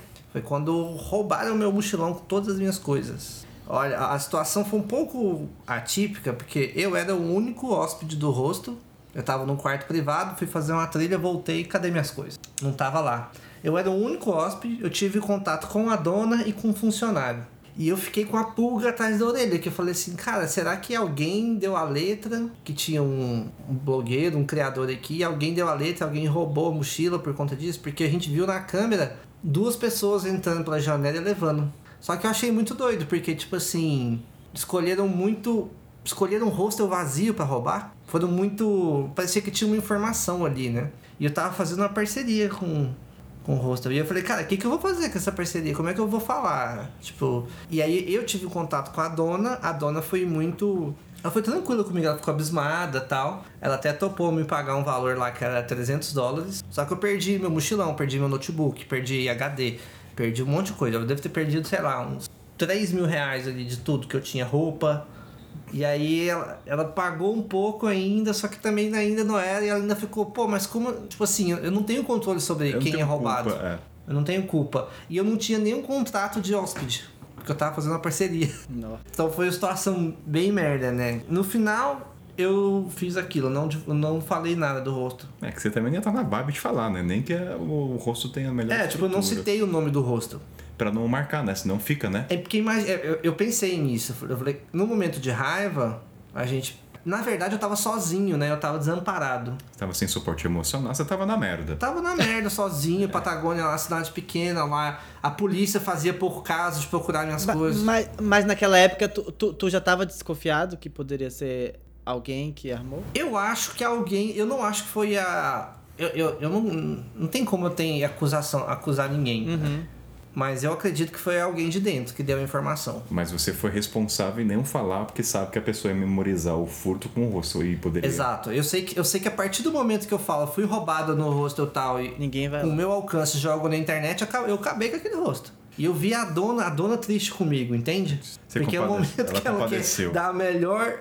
Entendeu? Olha o. Imagina, a Carla chama alguém lá e aí a pessoa é roubada lá dentro. Por, Não de- foi, gostei. Imagina a situação de merda, né? Você vai pra fazer um trabalho, então foi uma situação. E, e aí nessa, foi isso, né? Eu conversei com ela, falei, olha. Não vou divulgar nada, você sabe disso, né? Ela, sei. Mas é isso. Não, eu também falei pra ela, eu não vou falar nada, não, não vou citar, mas também não espere que eu faça mais nada, tá Entendi. ligado? Porque imagina, não, não, mas você tem que fazer o vídeo comercial ainda. Ah, não, ela não faria isso, não. não, não. Eu acho que ela tava, ela ficou feliz, só aliviada só de você falar que não vai falar nada. Tipo assim, não vai É. citar, né? É. Nossa, acho que ela já tá, "Ai, tá ótimo, toma aqui 300 dólares pra você ter certeza que você não vai falar nada. Porque, tipo assim, teve um, teve um suporte, mas eu acho que poderia, sei lá, o valor eu acho que poderia ter sido um pouquinho mais, porque eu sei que é, parece ser um estabelecimento com condições, não é tipo um hostel do Zezinho ali da esquina, mas tudo bem. Ó, depois desse choro nosso aqui de tristeza, a gente já viu esse vídeo, então a gente não chora mais, que a gente já sabe como é que é Ah, essa se história. quiser ver essa história aí. Já, a gente já sabe de praxe. História a gente, famosa. a gente, a, a gente É, não fica mais tocado. Tá, é, tá mais passado. Não, mas é importante contar. Eu nem fico mais emocionado, mas. Então, é insen- a gente é A gente nem insensível. chorou. assim. É, tô brincando, é que eu já chorei demais com essa história, já chega. Ó, mas vamos agora encerrar com histórias bonitas, melhores experiências de parcerias pra Esse gente. foi o último chute, né, do, no bêbado jogado no chão. Agora vamos falar de coisa Cara, boa, vamos eu, falar de Eu quero técnica. complementar um que eu lembrei. Vixe, meu Deus. Agora, não, agora vai. Esse É podcast no rápido, sensacionalista. então. Uma vez eu tava, fiz parceria com uma rede de hostel e num dos hostels que eu tava visitando tinha chovido. A escada não tinha ainda antiderrapante porque eles tinham acabado de abrir o hostel. Eu escorreguei e eu quebrei o pé. No hostel que eu tava de parceria. Foi sinistro, cara. Por sorte, assim, eles me deram mó. E eu ainda tinha mais, tipo, mais 15 dias de viagem me hospedando só nos hostels deles pela frente. Mas eles foram super é, atenciosos ali na hora, né? E aí me deram, ah não, eu tava indo embora do hostel fazendo check-out. Não, você fica aqui que você não tem condição de continuar, a gente coloca num quarto no primeiro andar e tal. E você decide como é que você vai continuar fazendo o restante da sua viagem. Porque quebrar um pé, né, pode limitar super a viagem. Acabei conseguindo fazer e tal, mas quebrei o. Mas eles lidaram tão bem com a situação, foi tudo tão massa. E com o compromisso de colocar o antiderrapante na escada. Depois da situação, né? Que bom. É. Ó, Cobaia. vou dar um spoiler. Carla, Carla é garota propaganda de um episódio que vem por aí, viu? Nossa, é verdade. Meu Deus. Só dois spoilers, não falou nada, mas através da situação a gente já tem um spoiler que a Carla Ah, é, foi não, um fala achado. alguma coisa, agora eu fiquei curioso. A gente, a gente fala nos bastidores, no, a gente fala nos bastidores, Willy, mas a Carla eu descobri que ela é garota propaganda. Eu tava procurando essa mulher e eu não sabia que ela estava em Monte Verde lá na casa com o Richard. Eu Ah. não sabia que era ela, seria a estrela desse programa. Mas depois te conta. Mas uma, coisas bonitas agora pra encerrar. Não, mas pra- tem, tem alguma coisa a ver com, com, com, com o espírito de. Joseph Klimer, de Carla, porque Carla tem umas histórias, você senta com ela, ela já quebrou tanta coisa, tanto lugar. Tem uns pedaços de osso de Carla espalhado pelo mundo inteiro, assim, ó. Você sério, você fica chocado, assim. Jogos mortais. Exa- É exa- mais ou menos por aí mesmo. Exatamente, William. Não precisa ir tão longe pra descobrir. Não precisa ser o Sherlock Alô, Holmes. ouvintes, consegui, hein? Consegui um spoiler maior pra vocês. Eu sendo meu empregado, eu mando em mim. Agora, se eu quiser ir embora, o problema é esse. Eu tenho que pedir as contas a quem? A mim mesmo, porque eu sou empregado, sou patrão. Momento leve depois desse momento Sherlock Holmes de William Barros. Agora vamos motivar a galera, vai. Histórias leves que vocês choraram na hora de ir embora, teve apego. Porque chega de catástrofe, né? Assim, parece que. William, esse programa não é sensacionalista. A gente só diz verdades. A gente tem um balanceamento de histórias boas e ruins. Então agora eu quero coisas boas, boas Mas o, o, lembranças. o sensacionalismo é uma verdade, né? Só que dita de uma forma Não, lúdica. sensacionalismo você intensifica aquilo que aconteceu. Aqui a gente só tá narrando de uma maneira modo de cada um aqui. Não, tô diferente. brincando, cara. Só tô futucando a onça. Eu, eu sei, eu sei. Depois a gente fala de Sou jornalista sério. Sou jornalista... Quer começar, William? Começa com o seu lado Desculpa, sensacionalista. eu nem sei o que você falou. Fiquei aí falando besteira. Fala de novo. Conta a história, uma só, vai. Uma história mais bonita, que você tem uma boa lembrança de uma parceria, que você teve uma relação com a família, você chorou na hora de ir embora. Ó, eu tenho muitas histórias boas. Eu tenho mais histórias boas do que ruins, assim. Tenho, sou um cara de sorte. Mas, assim, eu, eu, eu acho que eu tenho que falar sobre isso. Que, assim, geralmente, se você- você tá numa roda com, com blogueiros, é, quando eles forem contar perrengues e situações ruins envolvendo parcerias, vão falar de press trips, né? Só que, assim, uma das, uma das experiências mais legais que eu tive foi numa press trip. Então, preciso enaltecer a press trip pra Recife, organizado por Luísa, do Janelas Abertas. Foi, acho que foi a melhor press trip que eu já fiz em toda a minha carreira, minha longa e vasta carreira de blogueiro de viagem. Foi maravilhosa essa press trip, porque talvez um dos motivos porque foi feito de viajante para viajante, né? Então, assim, sabe as necessidades, falando de, de criadores de conteúdo para criadores de conteúdo, então respeitou a gente em vários níveis. E então essa trip para Recife foi ideia de Luísa. E ela, junto com o Sebrae e a Secretaria de Turismo de Recife, convidou alguns blogueiros para mostrar o lado B do Recife, digamos assim, né? Roteiros alternativos naquela região que geralmente as pessoas não mostram, porque às vezes a galera vai para Recife e vai nos pontos principais, né? Tipo, vai num museu que não tem nada a ver com a história do Recife, entre outras coisas assim que acaba desvirtuando um pouco da cultura local que é tão rica. E Porto de Galinhas. É, Porto de Galinhas, e vai ver umas, sei lá, vai ver monumentos de holandês, coisas que você nem, não faz sentido. E um lugar que tem uma cultura tão rica, né? Então ela convidou, foi eu, foi Cris do Raízes pelo Mundo, foi Marcelo do T mais M e foi Robson do Um Viajante. E aí a gente foi conhecer esse lado B de Recife, foi muito legal assim. Porque a gente a gente ficou em lugar, hotéis diferentes, né? Em localizações diferentes da cidade, justamente para ter essa sensação.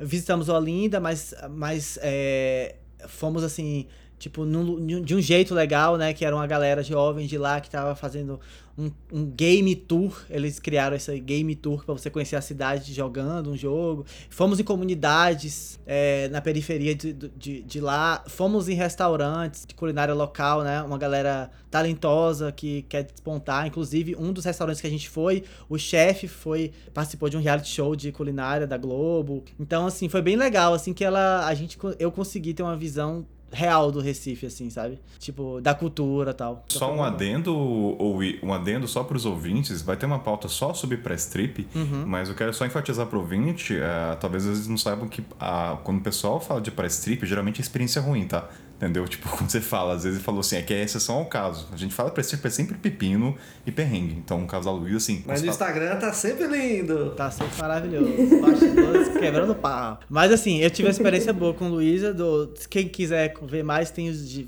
tem quatro GTVs no meu Instagram. que Vocês podem ver que foi um resumão, assim. Foi, tipo, fiz tipo um reality dessa viagem. E outra press trip que eu tive muito boa, que foi que eu comentei com. Acho que tava, a gente tava em off ainda, não tava gravando, mas eu comentei com Carla, que foi pra Manaus. Então foi muito boa. Me, me levaram pra lá e foi bem legal, porque também foi com essa. Tá vendo? Foi aquela coisa do.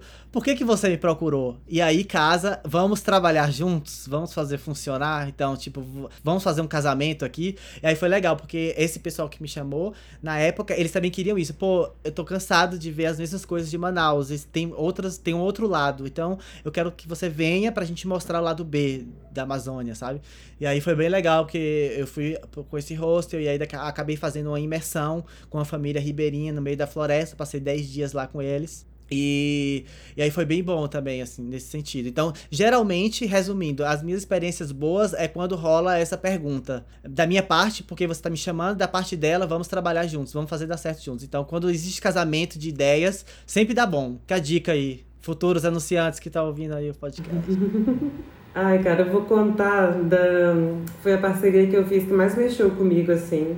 Eu acredito que é por isso, acredito não, tenho certeza, que é por isso que eu tenho um carinho tão grande pelo Zimbábue.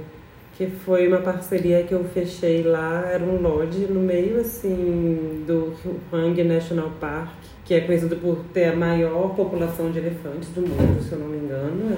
Eles consideram quase uma praga lá. E aí tinha esse lugar que eu, eu tava viajando com a Paty na época, e nós vimos no Booking, a gente achou o local incrível, assim, manda, a gente pegou mandou um e-mail perguntando se eles teriam interesse na parceria. O dono, Brian, na mesma hora respondeu, cara, nunca fizemos, mas sim, vamos lá. E foi muito assim, a resposta, a gente mandou um e-mail gigante, a resposta dele foi muito, nunca fizemos antes, mas vamos lá. De, vem, podem vir no dia tal, desçam no local tal, eu vou buscar vocês. E a gente foi bem no escuro, assim, porque a gente na hora a gente ainda ficou meio assim, nossa, mas a resposta dele foi tão, né, vamos lá e tal, vamos lá então. Aí ele chegou para buscar a gente num carro, assim, tipo uma caminhonete, tava com o filhinho dele. E aí a gente foi na carroceria atrás. E aí o filhinho super tímido, daí do nada ele já pulou pra carroceria pra trás com a gente também. E aí ali a gente já começou a brincar com ele e tal. Aí chegamos lá, o local assim, lindo, gente, é um sonho, assim, sabe? Tudo tão bonito, tão bonito. E aí conhecemos a mulher dele, a Marlene, que é holandesa. Então eles são um casal, ele é do Zimbábue, ela é da Holanda.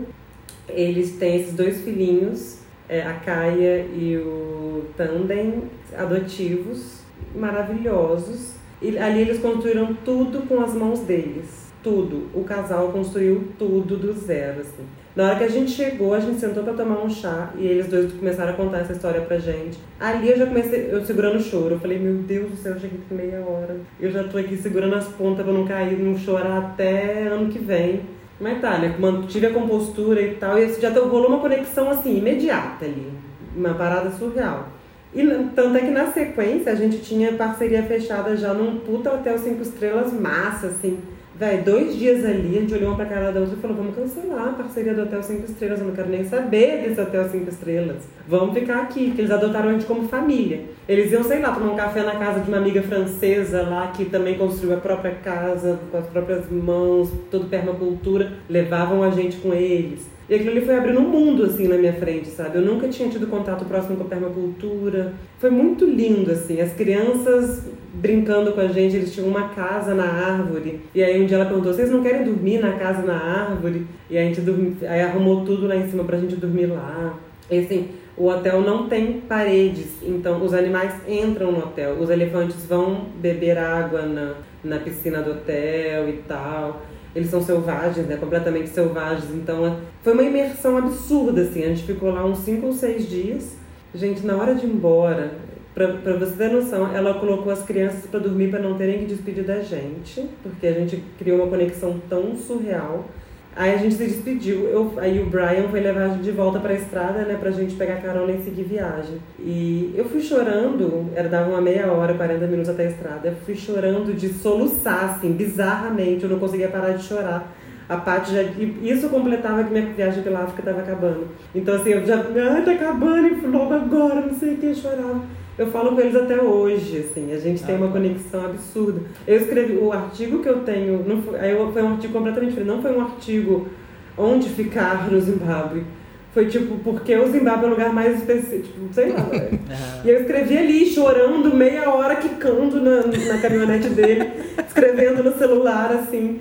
Aquele artigo saiu do meu coração. Até hoje, quando eu leio ele de novo, eu choro. Vou deixar o link na descrição pra galera, eu quero ficar curioso pra ler agora. Olha. Tá. É foi, foi emocionante, assim, foi, mexeu muito comigo, a história deles, é, e o lo local, assim, muito especial. Eu sempre falo com as pessoas, se for pro Zimbábue, pelo amor de Deus, vai pro Sable Sands. Ou seja, viu? Não é sobre acomodação cinco estrelas, é sobre as experiências. É, não, mas no final, é sempre- no final o que, o, que, o, que nor, o que dá o rolê são pessoas. Sim, fazem total. É clichê falar isso já, É. mas tem que falar Vale toda vez. reforçar.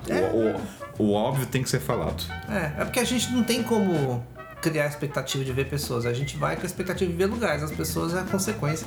Quer dar o seu desfecho de uma maneira. Olha, eu pensei, vendo vocês, assim, eu pensei em vários relatos e até fazendo a pré-pauta eu falei de um relato pro Kainan, mas é, é, tem o. Cara, eu e a Lana, a gente foi fazer. começar o nosso mochilão sem data de volta pelo Brasil. O primeiro lugar que a gente foi foi a Chapada Diamantina. E a gente foi fazer uma parceria de uma semana lá na pousada Bosque do Lapão, lá em Lençóis. Só que aí veio a pandemia. E aí que a gente viu o quanto que aquela, parceria, o que, que ela se transformou, né? Porque a cidade fechou, a gente conversou muito com os donos lá, que foram super parceiros, e eles falaram: não, fica aí mais uma semana pra ver como é que muda o cenário. E as coisas só pioraram, só, só foram fechando, fechando, mas eles adotaram a gente. A gente ficou oito meses lá. Uma parceria que durou oito meses. A gente virou parte daquele lugar, virou uma família. Chorou muito? Nossa, chegou a doer. A Lana, tadinha. Você fugiu? Você fugiu pra não chorar dessa Eu, vez? eu tentei ser mais rápido. A Lana não deixou, cara. A Lana, a Lana sempre me sacaneia nessa. Eu quero fugir pra não chorar tanto, a Lana não deixa. Que bom, cara. Que bom, que bom. É, então foi essa, cara, porque a gente criou um vínculo muito forte, né? Com todo mundo lá. Pô, eu não tenho história, talvez a mulher de jardim, né? Que me deu café. talvez o momento mais emocionante foi ela trazer o chip, um café pra gente e ficar com a gente conversando. Preocupa não, a gente tá indo pra Bolívia, boas histórias Com vão vir aí. certeza. Boas histórias vão vir? Aguarde. Com certeza.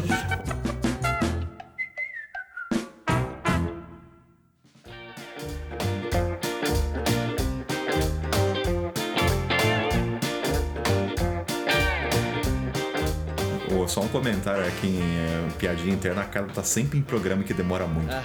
Impressionante.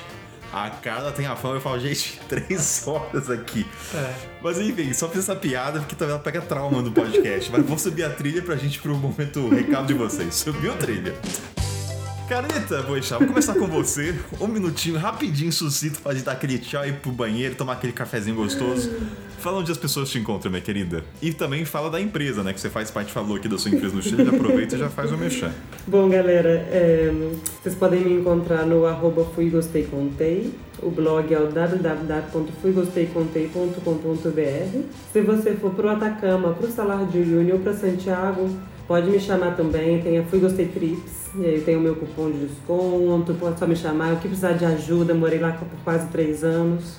É isso, tô muito feliz de participar aqui de mais um podcast, talvez um dos mais longos da história, Cainito. Não, não, bate, não bate da conexões. Mas, cara, eu tenho que fazer uma pergunta. Se eu quiser ir pro Atacama com a sua empresa, eu vou encontrar com ele em algum momento pra poder viajar junto com ele? Uai, vamos alinhar aí. Eu tô brincando. Quero tirar o Willy do. do- Tá difícil. Ou ele vai falar assim, só pra pagar minha passagem Atacama. Ah, pelo menos Sarota já tá aqui perto, É, tô no então, lucro. Posso mandar ela. Manda correspondente, né? Will, já aproveitando a deixa, vai que é tu, É, meu então, querido. obrigado mais uma vez pelo convite, sempre bom estar aqui com vocês, sempre bom conversar. É, é, eu falo de verdade, viu? É tipo assim, uma frase automática, mas é sempre bom conversar com outros viajantes, né? É legal dividir histórias. O tempo passa rápido. Não sei se passa rápido pra quem ouve, mas pra, pra gente que tá conversando passa super rápido. mas vocês podem me encontrar no Instagram Muito Vivo, no canal do YouTube Muito Vivo também. E é isso, por enquanto é isso. Aí eu tô, eu tô agora colunista do Warren também, então vocês podem estar na revista eletrônica do Warren, tem texto meu lá, duas, dois textos por mês, inclusive acabou de sair um, é, recebi o lembrete aqui agora, que é sobre minha experiência no, no- na Capadócia. Esse texto é, é- tem um pouco de história também, de reflexões, mas tem várias dicas dos vales da Capadócia, né, Carla? Passou por a mesma experiência, que a Capadócia é muito mais do que balão, tem vales incríveis assim. E aí eu falo um pouco disso, né? De você largar a agência, não fazer bate-volta e, e, é, tornar a Capadócia o destino, o destino final. E aí esse texto acabou de sair agora no Warren, então vocês podem conferir lá também. E é isso. Eu vou fazer uma extensão do jabá do Willy, porque esse menino merece, porque o YouTube dele tá muito bom. Você fala pouco do seu YouTube, menino Willy Barros. Tô esperando a consultoria, Cê- tô esperando a consultoria de sai até agora. E esquece de colocar as tags ainda, Isso, cara. é, ouvi muitas críticas. Nossa, eu olhei, eu olhei os vídeos e falei, mano, não acredito que o Willy tá fazendo isso. Richard Gente, eu sou um muito leigo metendo eu tô aprendendo ainda, mas calma, vou chegar lá. Faz uma parceria, Eu tenho Willy. que Tem que fazer fazer uma parceria Você você tem que fazer assim, vamos trabalhar juntos?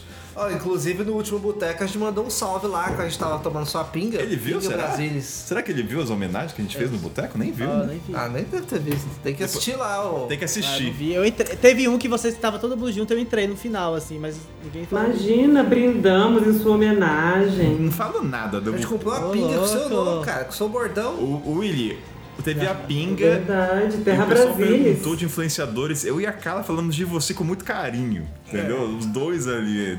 Depois, de- depois a gente manda pra ele, Obrigado, Carla, gente. só pra ver como a gente Não, mas eu, valoriza. eu vejo, é, eu vejo sempre quando rola esses negócios, de- não sei. Aí eu, eu fico, eu entro no meu Instagram no dia seguinte, tá cheio de gente nova, né? Tipo, vários novos seguidores. Fico com medo, eu fiz alguma cagada, ou vocês andaram falando bem de mim. Então é a segunda opção, vocês andaram Sai. falando bem de mim. Então obrigado aí, gente. Sigam lá. Então, então se inscrevam no canal, Traz. tá bom? É, é, é assim, a, é, pra ter vídeo todo dia, era pra ter vídeo todo dia.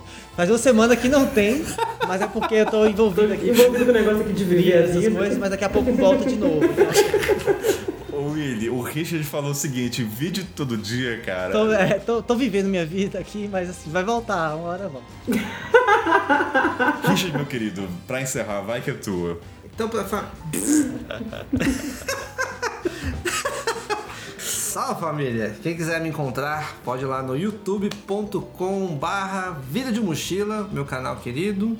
Ou também no Instagram, arroba Vida de Mochila, mostrando um pouco das minhas andanças aí. Mas o que eu recomendo mesmo são os dois documentários lá no YouTube. Um mochileiro na Estrada Real e um mochileiro no Caminho de Cola Coralina, que são as histórias das peregrinações aí. São projetos onde eu coloquei um pouquinho mais de alma, choro e lágrimas. Choro e lágrimas é no mesmo, né? Choro, sangue Não, e é lágrimas. diferente, não. Deve ter uma diferença entre choro e lágrima, mas a gente busca Eu depois. queria né? ter falado suor, sangue e choro. Cara, Nossa, que triste, cara. Muito pesado. Nossa, não. Depois, Faça uma não, peregrinação. depois dessa, tchau, gente. Não, não. Obrigado. Não, não, não, não, não, não. Faça uma peregrinação, depois você conversa comigo. Ai, meu Deus. Carla Boechat, muito obrigado. Obrigado, Willy. Obrigado, Obrigado. Richard. A gente se vê na Obrigado. próxima. beijo, gente. Uh.